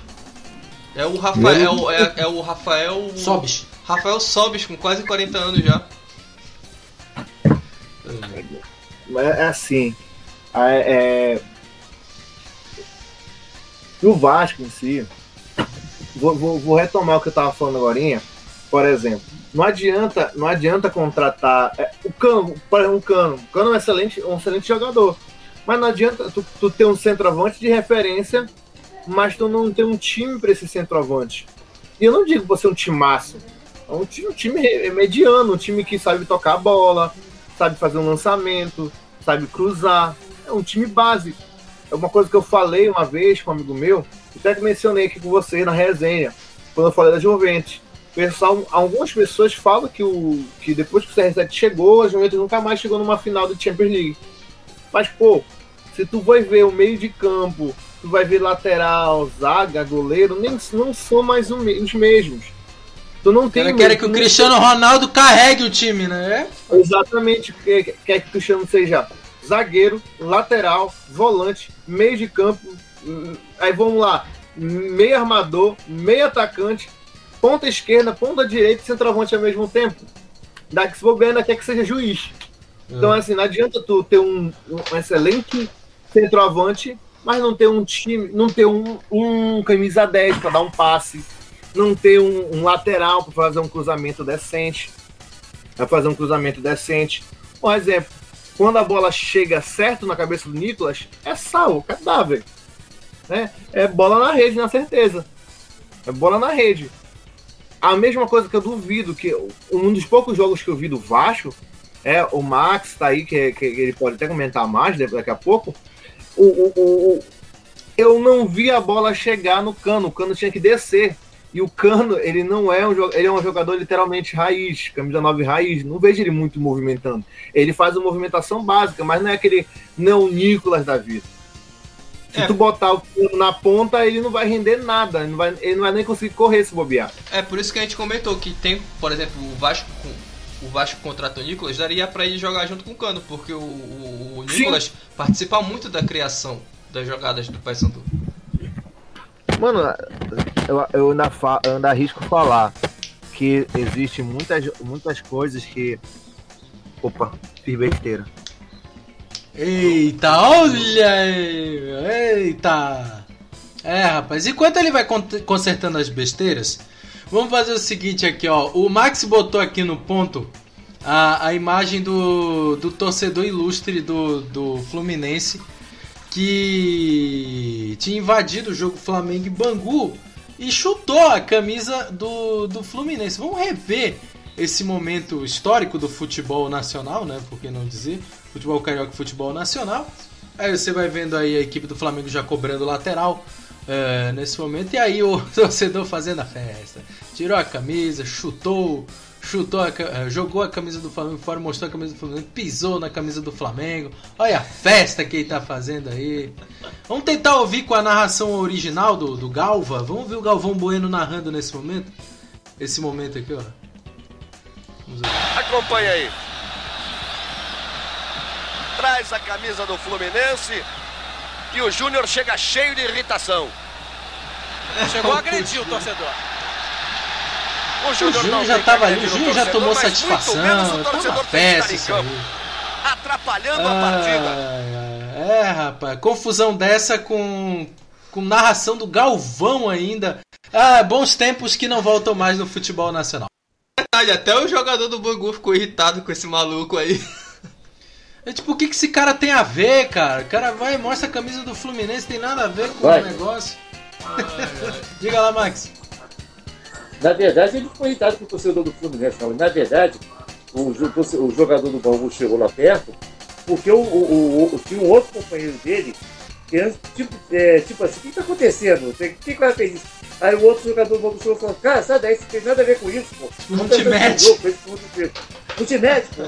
Sai daí, nada- o, o, o caroço não tem nada a ver contigo. É, essa situação aí, o, o, o Wagner. Ah, tem certas coisas que só acontecem com o futebol brasileiro. Coisa boa, hein, rapaz? Essa, essa é uma das cenas que ficam no hall da memória do torcedor brasileiro, né? Principalmente o torcedor paraense, né? Ele falou falo- da história do Albertinho, teve a história do Landu chutando a, a câmera do, do fotógrafo. Enfim, esse aí tá sensacional. Diga lá. Esse, esse torcedor do Fluminense, que, que invadiu o gramado, ele curiosamente, ele, ele gostava de invadir o gramado. Ele curiosamente no, no Fluminense América também, esse, esse aí não tem imagem não, isso aí eu, eu sei porque eu estava no, no estádio. Ele, ele nesse teve no Fluminense América pela Taça Guanabara, Taça Guanabara, ele invadiu o gramado também e está com, e ficou balançando a camisa do Fluminense no meio do gramado. esse torcedor, ele deu entrevista depois na época no, no Globo Esporte, é, porque virou celebridade essa, situação do torcedor invadir o gramado no, no meio do, do, do Flamengo e Bangu, né? E o Globo Esporte procurar isso aqui. Aí, tô sabendo, ele, ele, ele, ele, não confessou que ele, que ele fez aquilo para provocar os, os amigos dele flamenguistas, que ele, uma aposta que ele fez. E ele falou que, que, né, que já ser a segunda vez que a gente invadiu o gramado, a primeira foi no Fluminense América, e curiosamente eu estava nesse jogo do Fluminense América. Então, esse cara, é, vamos dizer, se não me engano, era, era Sandro, Sandro, Sandro Pina, ou Sandro Pena, uma coisa assim que é, dos torcedores do Fluminense, famoso. Ele, não, aquele famoso, aquela fama de 15 minutos anterior. É, 15 minutos de fama necessários pra ficar pra sempre na memória dos torcedores. Bom, Essa- esse caso eu lembro do Bodinho. Que o Bodinho invadiu o repar. O jogador, o Val Barreto saiu bicudando ele. Bodinho, pra quem não sabe, é o cachorro. É o cachorro que invade. O cachorro do Não, mangueiro. no cachorro. tu- te- O cachorro invadiu. aí Atrapalhou o gol do Remo, né? Sim. Aí, quando o jogo tava terminando, o Paysandu tava ganhando, acho que 2x1 esse jogo, não foi? Uhum. Aí o, o Bodinho, o, o- o filho do dono da, da Ice Body, Ah, invadiu tá. o campo. Ah, sim, sim, sim, sim. No, no mesmo do jogo, porradal. no mesmo- é, no mesmo Ah, jogo. Não, ele é invadiu, verdade. ele invadiu o campo imitando o cachorro. E os jogadores do Remo ficaram P. P da vida. Val Barreto saiu bicudando ele. Foi uma, foi uma cagada, um monte de gente expulsa. Metade do elenco do Remo foi expulso, metade do elenco do Paysandu foi expulso. Verdade, é, não- é isso. eu não tinha lembrado dessa história do Bodinho, Aí quando cara. foi no outro jogo do. na- quando foi no- na final, o Remo veio com um monte de moleque sub-20, porque metade do, metade do, do elenco principal foi expulso, Max. Aí o Remo entrou no repar com, com os caras com os moleques do sub-20. É, pronto. Aí os moleques do como é que sub-20 foi? meteram O- 4x1. Quem, quem vai, foi um torcedor que invadiu? Foi. Essa parte aqui. Deixa eu explicar. Explica, o Bodinho, o Bodinho, ele, se eu não me engano, ele trabalhava com o mascote do Paysandu lá, não é? Ah, eu não sei. Ou ele Ah. era, ou ele era, sei lá, ou ele era mascote ou ele tava ao patrocinando. É, ele Era era um intruso lá no- na história. Ele entrou lá, começou a provocar, imitou um cachorro, porque dois anos atrás. Não, foi no mesmo jogo. Foi no mesmo isso, jogo. Foi no mesmo jogo. Foi no mesmo jogo que invadiu o cachorro, o Bodinho foi Aquele- aquela provocar imitando o cachorro. Aquela famosa história que gente contou no folclore uma vez. Isso, que contou no folclore do futebol brasileiro. Pois é, aí o cachorro en- entrou em campo, atrapalhou um gol do Remo, né? Aí o Remo tava perdendo esse jogo. Nesse, é, nesse mesmo jogo, no, finalzinho, eu acho que aos 45, 45. 43, eu não lembro Foi que teve o exatamente. gol do, do, do Iago Pikachu. É, foi. Aí o, o, o Bodinho, a gente, a gente chama de Bodinho por causa da Ice Bod e tal. Ele é filho do dono É. do- de uma sorveteria. Aliás, obrigado, hein? Obrigado por fazer propaganda de graça. Pô, mexem aqui gratuito. Pois é, cara. Pô. Mas, continuando a história. Aí ele invadiu o campo imitando esse cachorro. Sabe? E, e, torcedor do Paysandu é. invadiu em campo imitando esse cachorro. Os torcedores, os jogadores do Remo ficaram pé da vida, foram pra cima. O Val Barreto saiu metendo a bicuda nele. Aí virou uma- um quebra-pau generalizado. O árbitro expulsou metade do, do, do time do Remo, expulsou metade do time do Paysandu. Aí o, e o Remo perdeu o jogo. Aí foi pro. pro, pro o Remo perdeu o segundo turno. Aí o Remo perdeu o segundo turno. Aí foi pra final. Foi pra- A época era Taça Belém, Taça Be... Taça é. Pará. O Paysandu foi campeão da Taça Pará. Aí teve a final, a Aí, aí veio a final. O Remo com metade do, do elenco principal expulso. Aí o que é que fizeram? Botaram os jogadores do Sub-20. Aí os Nossa. moleques do Sub-20 meteram 4x1 no Paysandu. Jesus! Ah, foi, foi, um, foi uma loucura esse, esse ano. Foi uma Aí no outro jogo o Remo perdeu de 2x0, mas ainda assim foi campeão. Mas ficou pra história, ficou pra história esse, esse, esse, esse caso aí. Ou seja, o Eu não quero lembrar disso, não quero lembrar disso. Ou, ou seja, só uma pergunta, só, só uma pergunta pra vocês. Ó, a diretoria do Paysandu manteve o bodinho na, na, na, na- Não, não, porque acabou o contrato de patrocínio. É, porque depois dessa.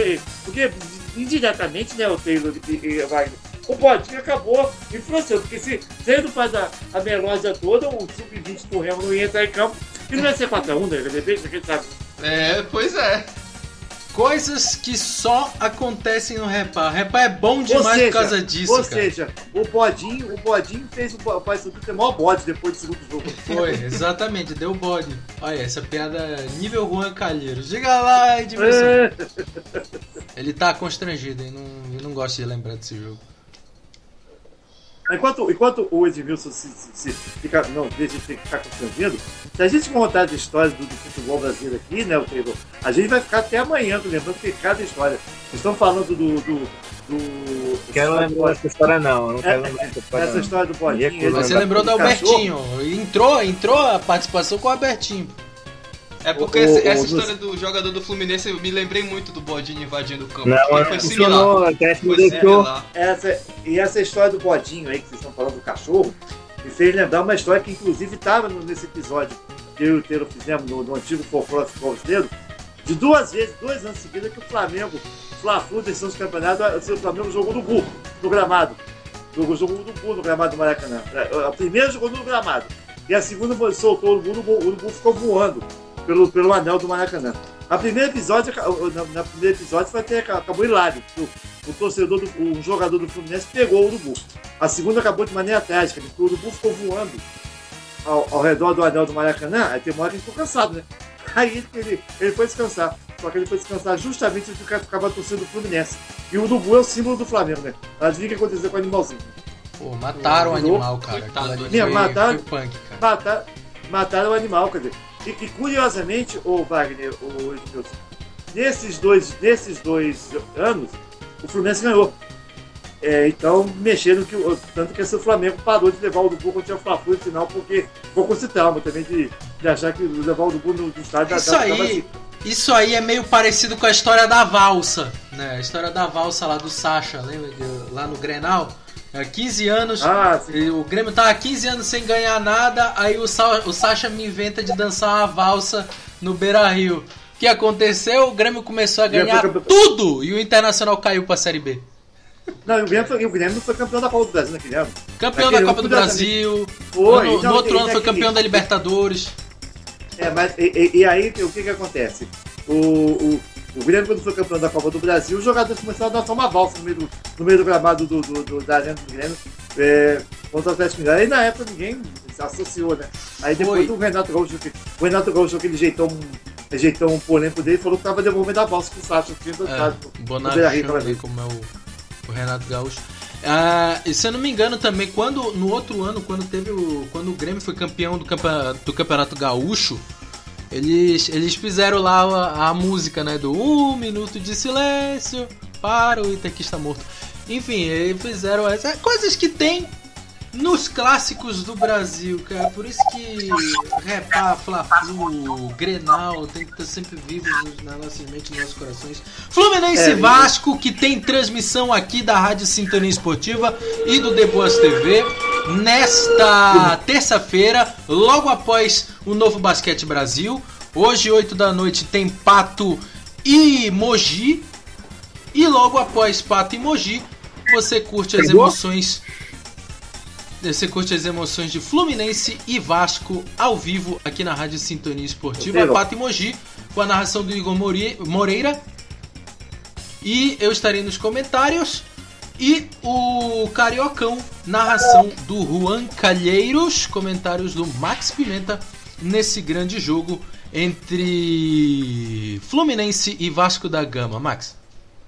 Fluminense e Vasco tem uma história, né, Taylor? Né, Na verdade, é, não tem uma, a história não tem nada a ver com o animal, né? Mas Fluminense e Vasco é um clássico, um clássico tradicional do, do futebol carioca, futebol brasileiro. E esquentou muito na época quando o Eurico Miranda era, era presidente do Vasco, né? Ele, ele, ele gostava de deszicar o Não, Fluminense. tem- que ele- tem, animal tem, né? Coelho da Páscoa. Ah, não, eu sou Flamengo e Vasco. Flamengo e Ah, Vasco. tá, desculpa, é, é, tá certo, tá certo. Foi, foi quando o Vasco ganhou de 5 do Flamengo que o, que o foi no domingo de Páscoa que o, que o, o, o Eurico mandou distribuir é, ovo, de, ovo de Páscoa, um chocolate na, na, na entrada do estádio e depois o, aí assim do Vasco começou a inventar o é chocolate e ele começou a, a reger do, do, do Vasco. Agora, Fluminense Vasco tem história que o Eurico ele, ele, ele, gostava de provocar, ele gostava de tisicar. Ele falou que em, em, em 99 o Vasco tava, tinha uma seleção é, tinha uma seleção e o Fluminense estava amargando aquela fase negríssima de, né, de Série C, aquela reconstrução toda. Aí teve um Vasco Fluminense, Maracanã, e o Eurico disse que se o Vasco não vencesse, por- se o Vasco não vencesse o Fluminense por, por pelo menos três gols de diferença, que ele não pagaria bicho naquele, naquele, dia, naquele dia. Aí o, o Vasco fez 3x0 no Fluminense, ele aí entrevistava, ele falou, não, tem que honrar a minha palavra, tem que pagar o bicho aqui. Aí aquilo foi engasgado com os jogadores do Fluminense. O pô, venhamos e convenhamos, no brilho, né? É, Aí- o meu retorno foi derrubado. Fala aí, Max, que, que, ô, Wagner, o que, que ele disse que o meu retorno derrubou? Caiu meu retorno aqui. Ah, falou que o, o Eurico. é, o Eurico. O Eurico disse nesse- né, é, no, no, no clássico que se o Vasco não ganhasse do Fluminense por pelo menos 3 gols de diferença, ele não ia pagar o bicho. Ah, é, ele não Aí ia o pagar o Vasco bicho. ganhou de 3x0 e ele, ah, vou pagar o bicho. Aí aquilo, então, aí, aí aquilo, os jogadores do Fluminense ficaram mordidos com aquilo, porque afinal de contas é, é, foram é, feitos na honra, né? Aí o que, o que, que eles fizeram? É, o- curiosamente, no ano seguinte, Vasco e Fluminense se enfrentaram numa Copa do Brasil. Numa Copa do Brasil. Aí o, o Fluminense acabou eliminando o Vasco né, naquela, naquela ocasião. E do jogo em São Januário. Houve empate de 1 a 1 no Maracanã e houve empate de 2 a 2 em São Januário. Então, pelo fato do jogo ter, ter sido na casa do Vasco, o Fluminense ganhou pelo, pelo gol, na época do critério do gol visitante. Né? Aí quando acabou o jogo do Fluminense, o Roger, Roger Flores, que era. Que era. que atualmente é o presidente do canal fechado do Flim, é, o Roger Flores, é, ele, ele falou que há, há, há, há sei quantos anos ele estava engasgado com aquele time. Né? O, Fluminense tinha um jogador polêmico daquela época, um jogador que, provocador, né? Como tinha o perfil do Eurico. Mas o, o Valdir Espinosa, que é o técnico do Fluminense, é, declarou se o Eurico quisesse fazer uma doação, ele aceitaria, porque é, ele queria ver se o Vasco ia deu- Porque também naquela ocasião o, o Eurico chamou o Fluminense de time pequeno. O Fluminense tinha virado um time pequeno. Então aquilo não foi. Então ele ficou, ficou provocando muito o Fluminense nesse período muito aí. Então, imagina que o, o que aconteceu quando o Fluminense ganhou, é, o, eliminou o Vasco naquela ocasião. né? Fluminense Vasco nesta terça, nove e meia da noite aqui na Rádio Sintonia Esportiva Sintonia Campeã. Lembrando, a equipe eh, mais irreverente, mais competente das web rádios brasileiras, Juan Calheiros na narração, Max Pimenta nos comentários, Letícia de Almeida no plantão desse grande jogo Fluminense Vasco, hoje nove e meia da noite. Max Pimenta, muito obrigado pela sua participação, seu destaque final aqui nesse lance a lance. É, o meu destaque final é agradecer a todos que estão acompanhando a gente, vocês, principalmente no lance a lance, né? Especialmente dando uma ênfase ao Repá, né? O Remo, Pai Sandro Remo, como vocês de dizer, é o clássico da Amazônia, né? Um grande clássico do futebol. E convidando os ouvintes a, a prestigiarem a, Rádio Esportiva e o canal Montinho TV, o Teboas TV, Conversa com o Dedé, a partir das 20 horas o basquete, depois com esse, com esse super clássico Fluminense Botafogo, esse clássico do Campeonato é, Carioca 2020. Uma boa tarde a todos, fique com Deus e a gente se encontra mais tarde nessa emissão. Okay? Tá ok, então, Max, muito obrigado pela participação. Edmilson Mendonça, seu último destaque aqui no Lance a Lance. Primeiramente, quero agradecer a todos os ouvintes, é, é, é, Taylor, Max, Wagner. Obrigado pela honra nesse momento estar aqui com vocês. É, na, até a próxima terça-feira. É, espero que esse final de semana seja. Essa semana toda seja jogos excelentes de agradar os olhos. E que o Repar seja aquele jogo que a gente já espera que, que as pessoas também saibam diferenciar é, é, é, é, rivalidade, né? Do que confronto amistosamente entre clubes valendo partida de três pontos. Saber diferenciar também o que é o momento de zoar e ser zoado.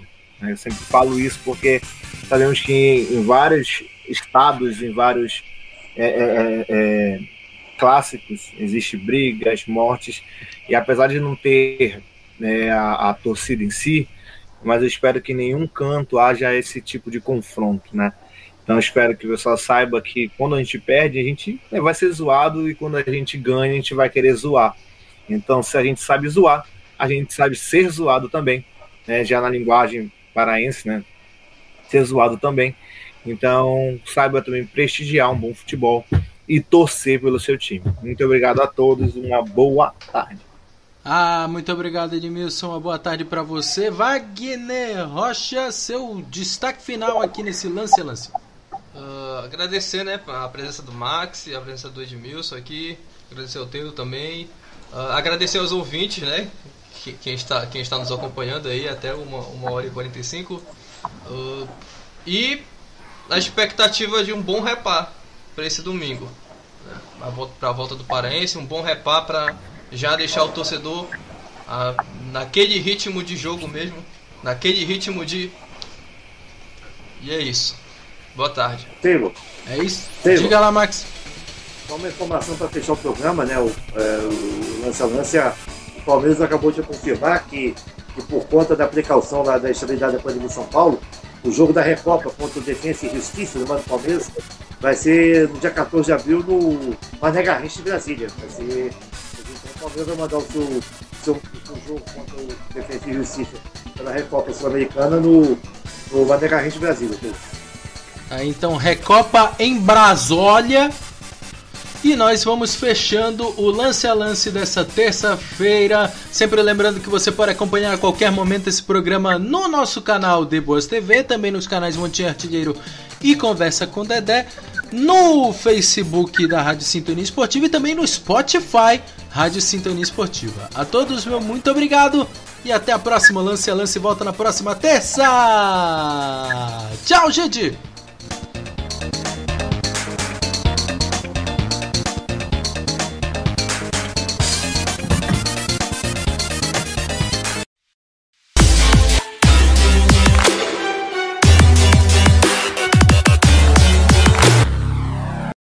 Rádio Esportiva.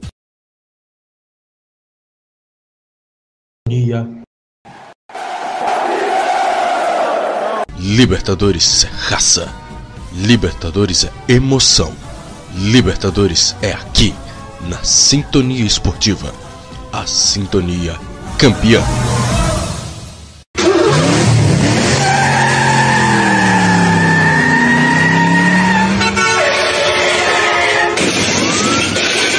Quem gosta de velocidade, é difícil se adaptar a 6 km por hora em uma cadeira de rodas. Além de vítimas fatais, o trânsito destrói muitas famílias. Seja vivo e dirija com segurança.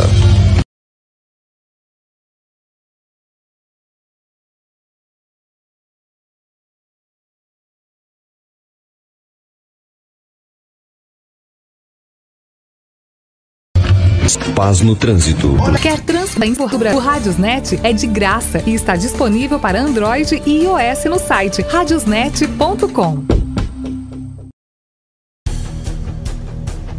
O maior campeonato de clubes do mundo tem destaque aqui na Rádio Sintonia Esportiva. Todas as terças e quartas, 5 horas da tarde, você tem encontro marcado com o melhor futebol do mundo na UEFA Champions League. Terças e quartas, ao vivo, aqui na Rádio Sintonia Esportiva. As...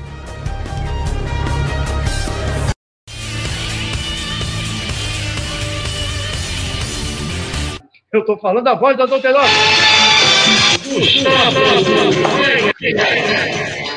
Boa noite, Gustavo. Reta final do Brasileirão, só uma rodada.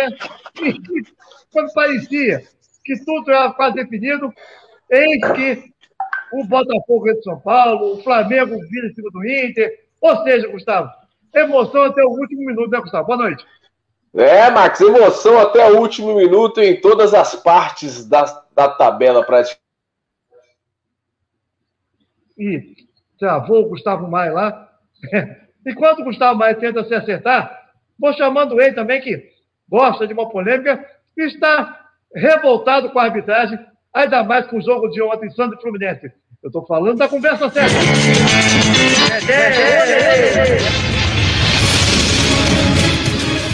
Boa noite, Dedé.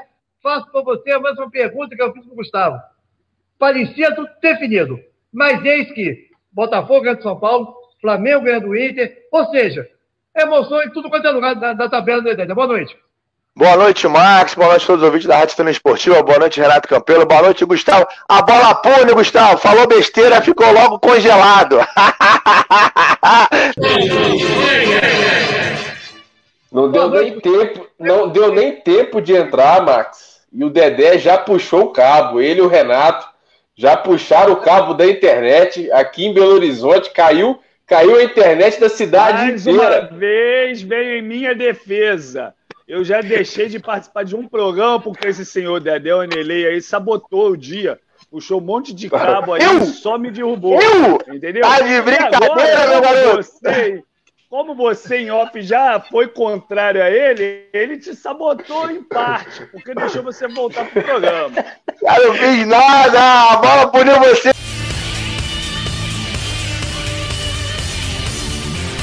Toda segunda, 8 da noite, um debate com opinião e descontração, trazendo todo o resumo do futebol no final de semana. É o Resenhando ao vivo, com a apresentação de Max Pimenta e comentários de Dedé Onelei, Renato Campelo, Valdevir Júnior, Leonardo Oliveira, Gustavo Maia e toda a equipe da Rádio Web Sintonia Esportiva. Segunda, 8 da noite, resenhando ao vivo. Na Rádio Sintonia Esportiva e com imagem Artilheiro, The Boas TV e Conversa com Dedé. Estava dentro da minha casa, chegou uma outra pessoa e dormiu na minha cama.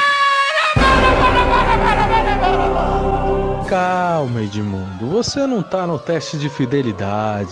Fica com o Paulistinho que eu tivesse merece. Falta respeito à profissional. Calma, Paulo Nunes. Pra que tanta violência? Afinal de contas, é sexta-feira. É dia de resenhar com os amigos. Aí o argentino falou, arqueiros? Ele falou, não, futebol, Palmeiras, Brasil. De fazer a festa. Com bad boy no seu time, já pode comemorar. E até mesmo de soltar a franga. E nada melhor do que contar aquela história que marcou a história do futebol brasileiro. Contada sempre por Taylor Leão e Max Pimenta. É o folclórico futebol brasileiro. Todas as sextas, 15 para as 8 da noite. Ou a qualquer momento nos canais Montinho Artilheiro e Depois TV. É isso aí, agora a corte está toda feliz, o rei, o príncipe e o bobo.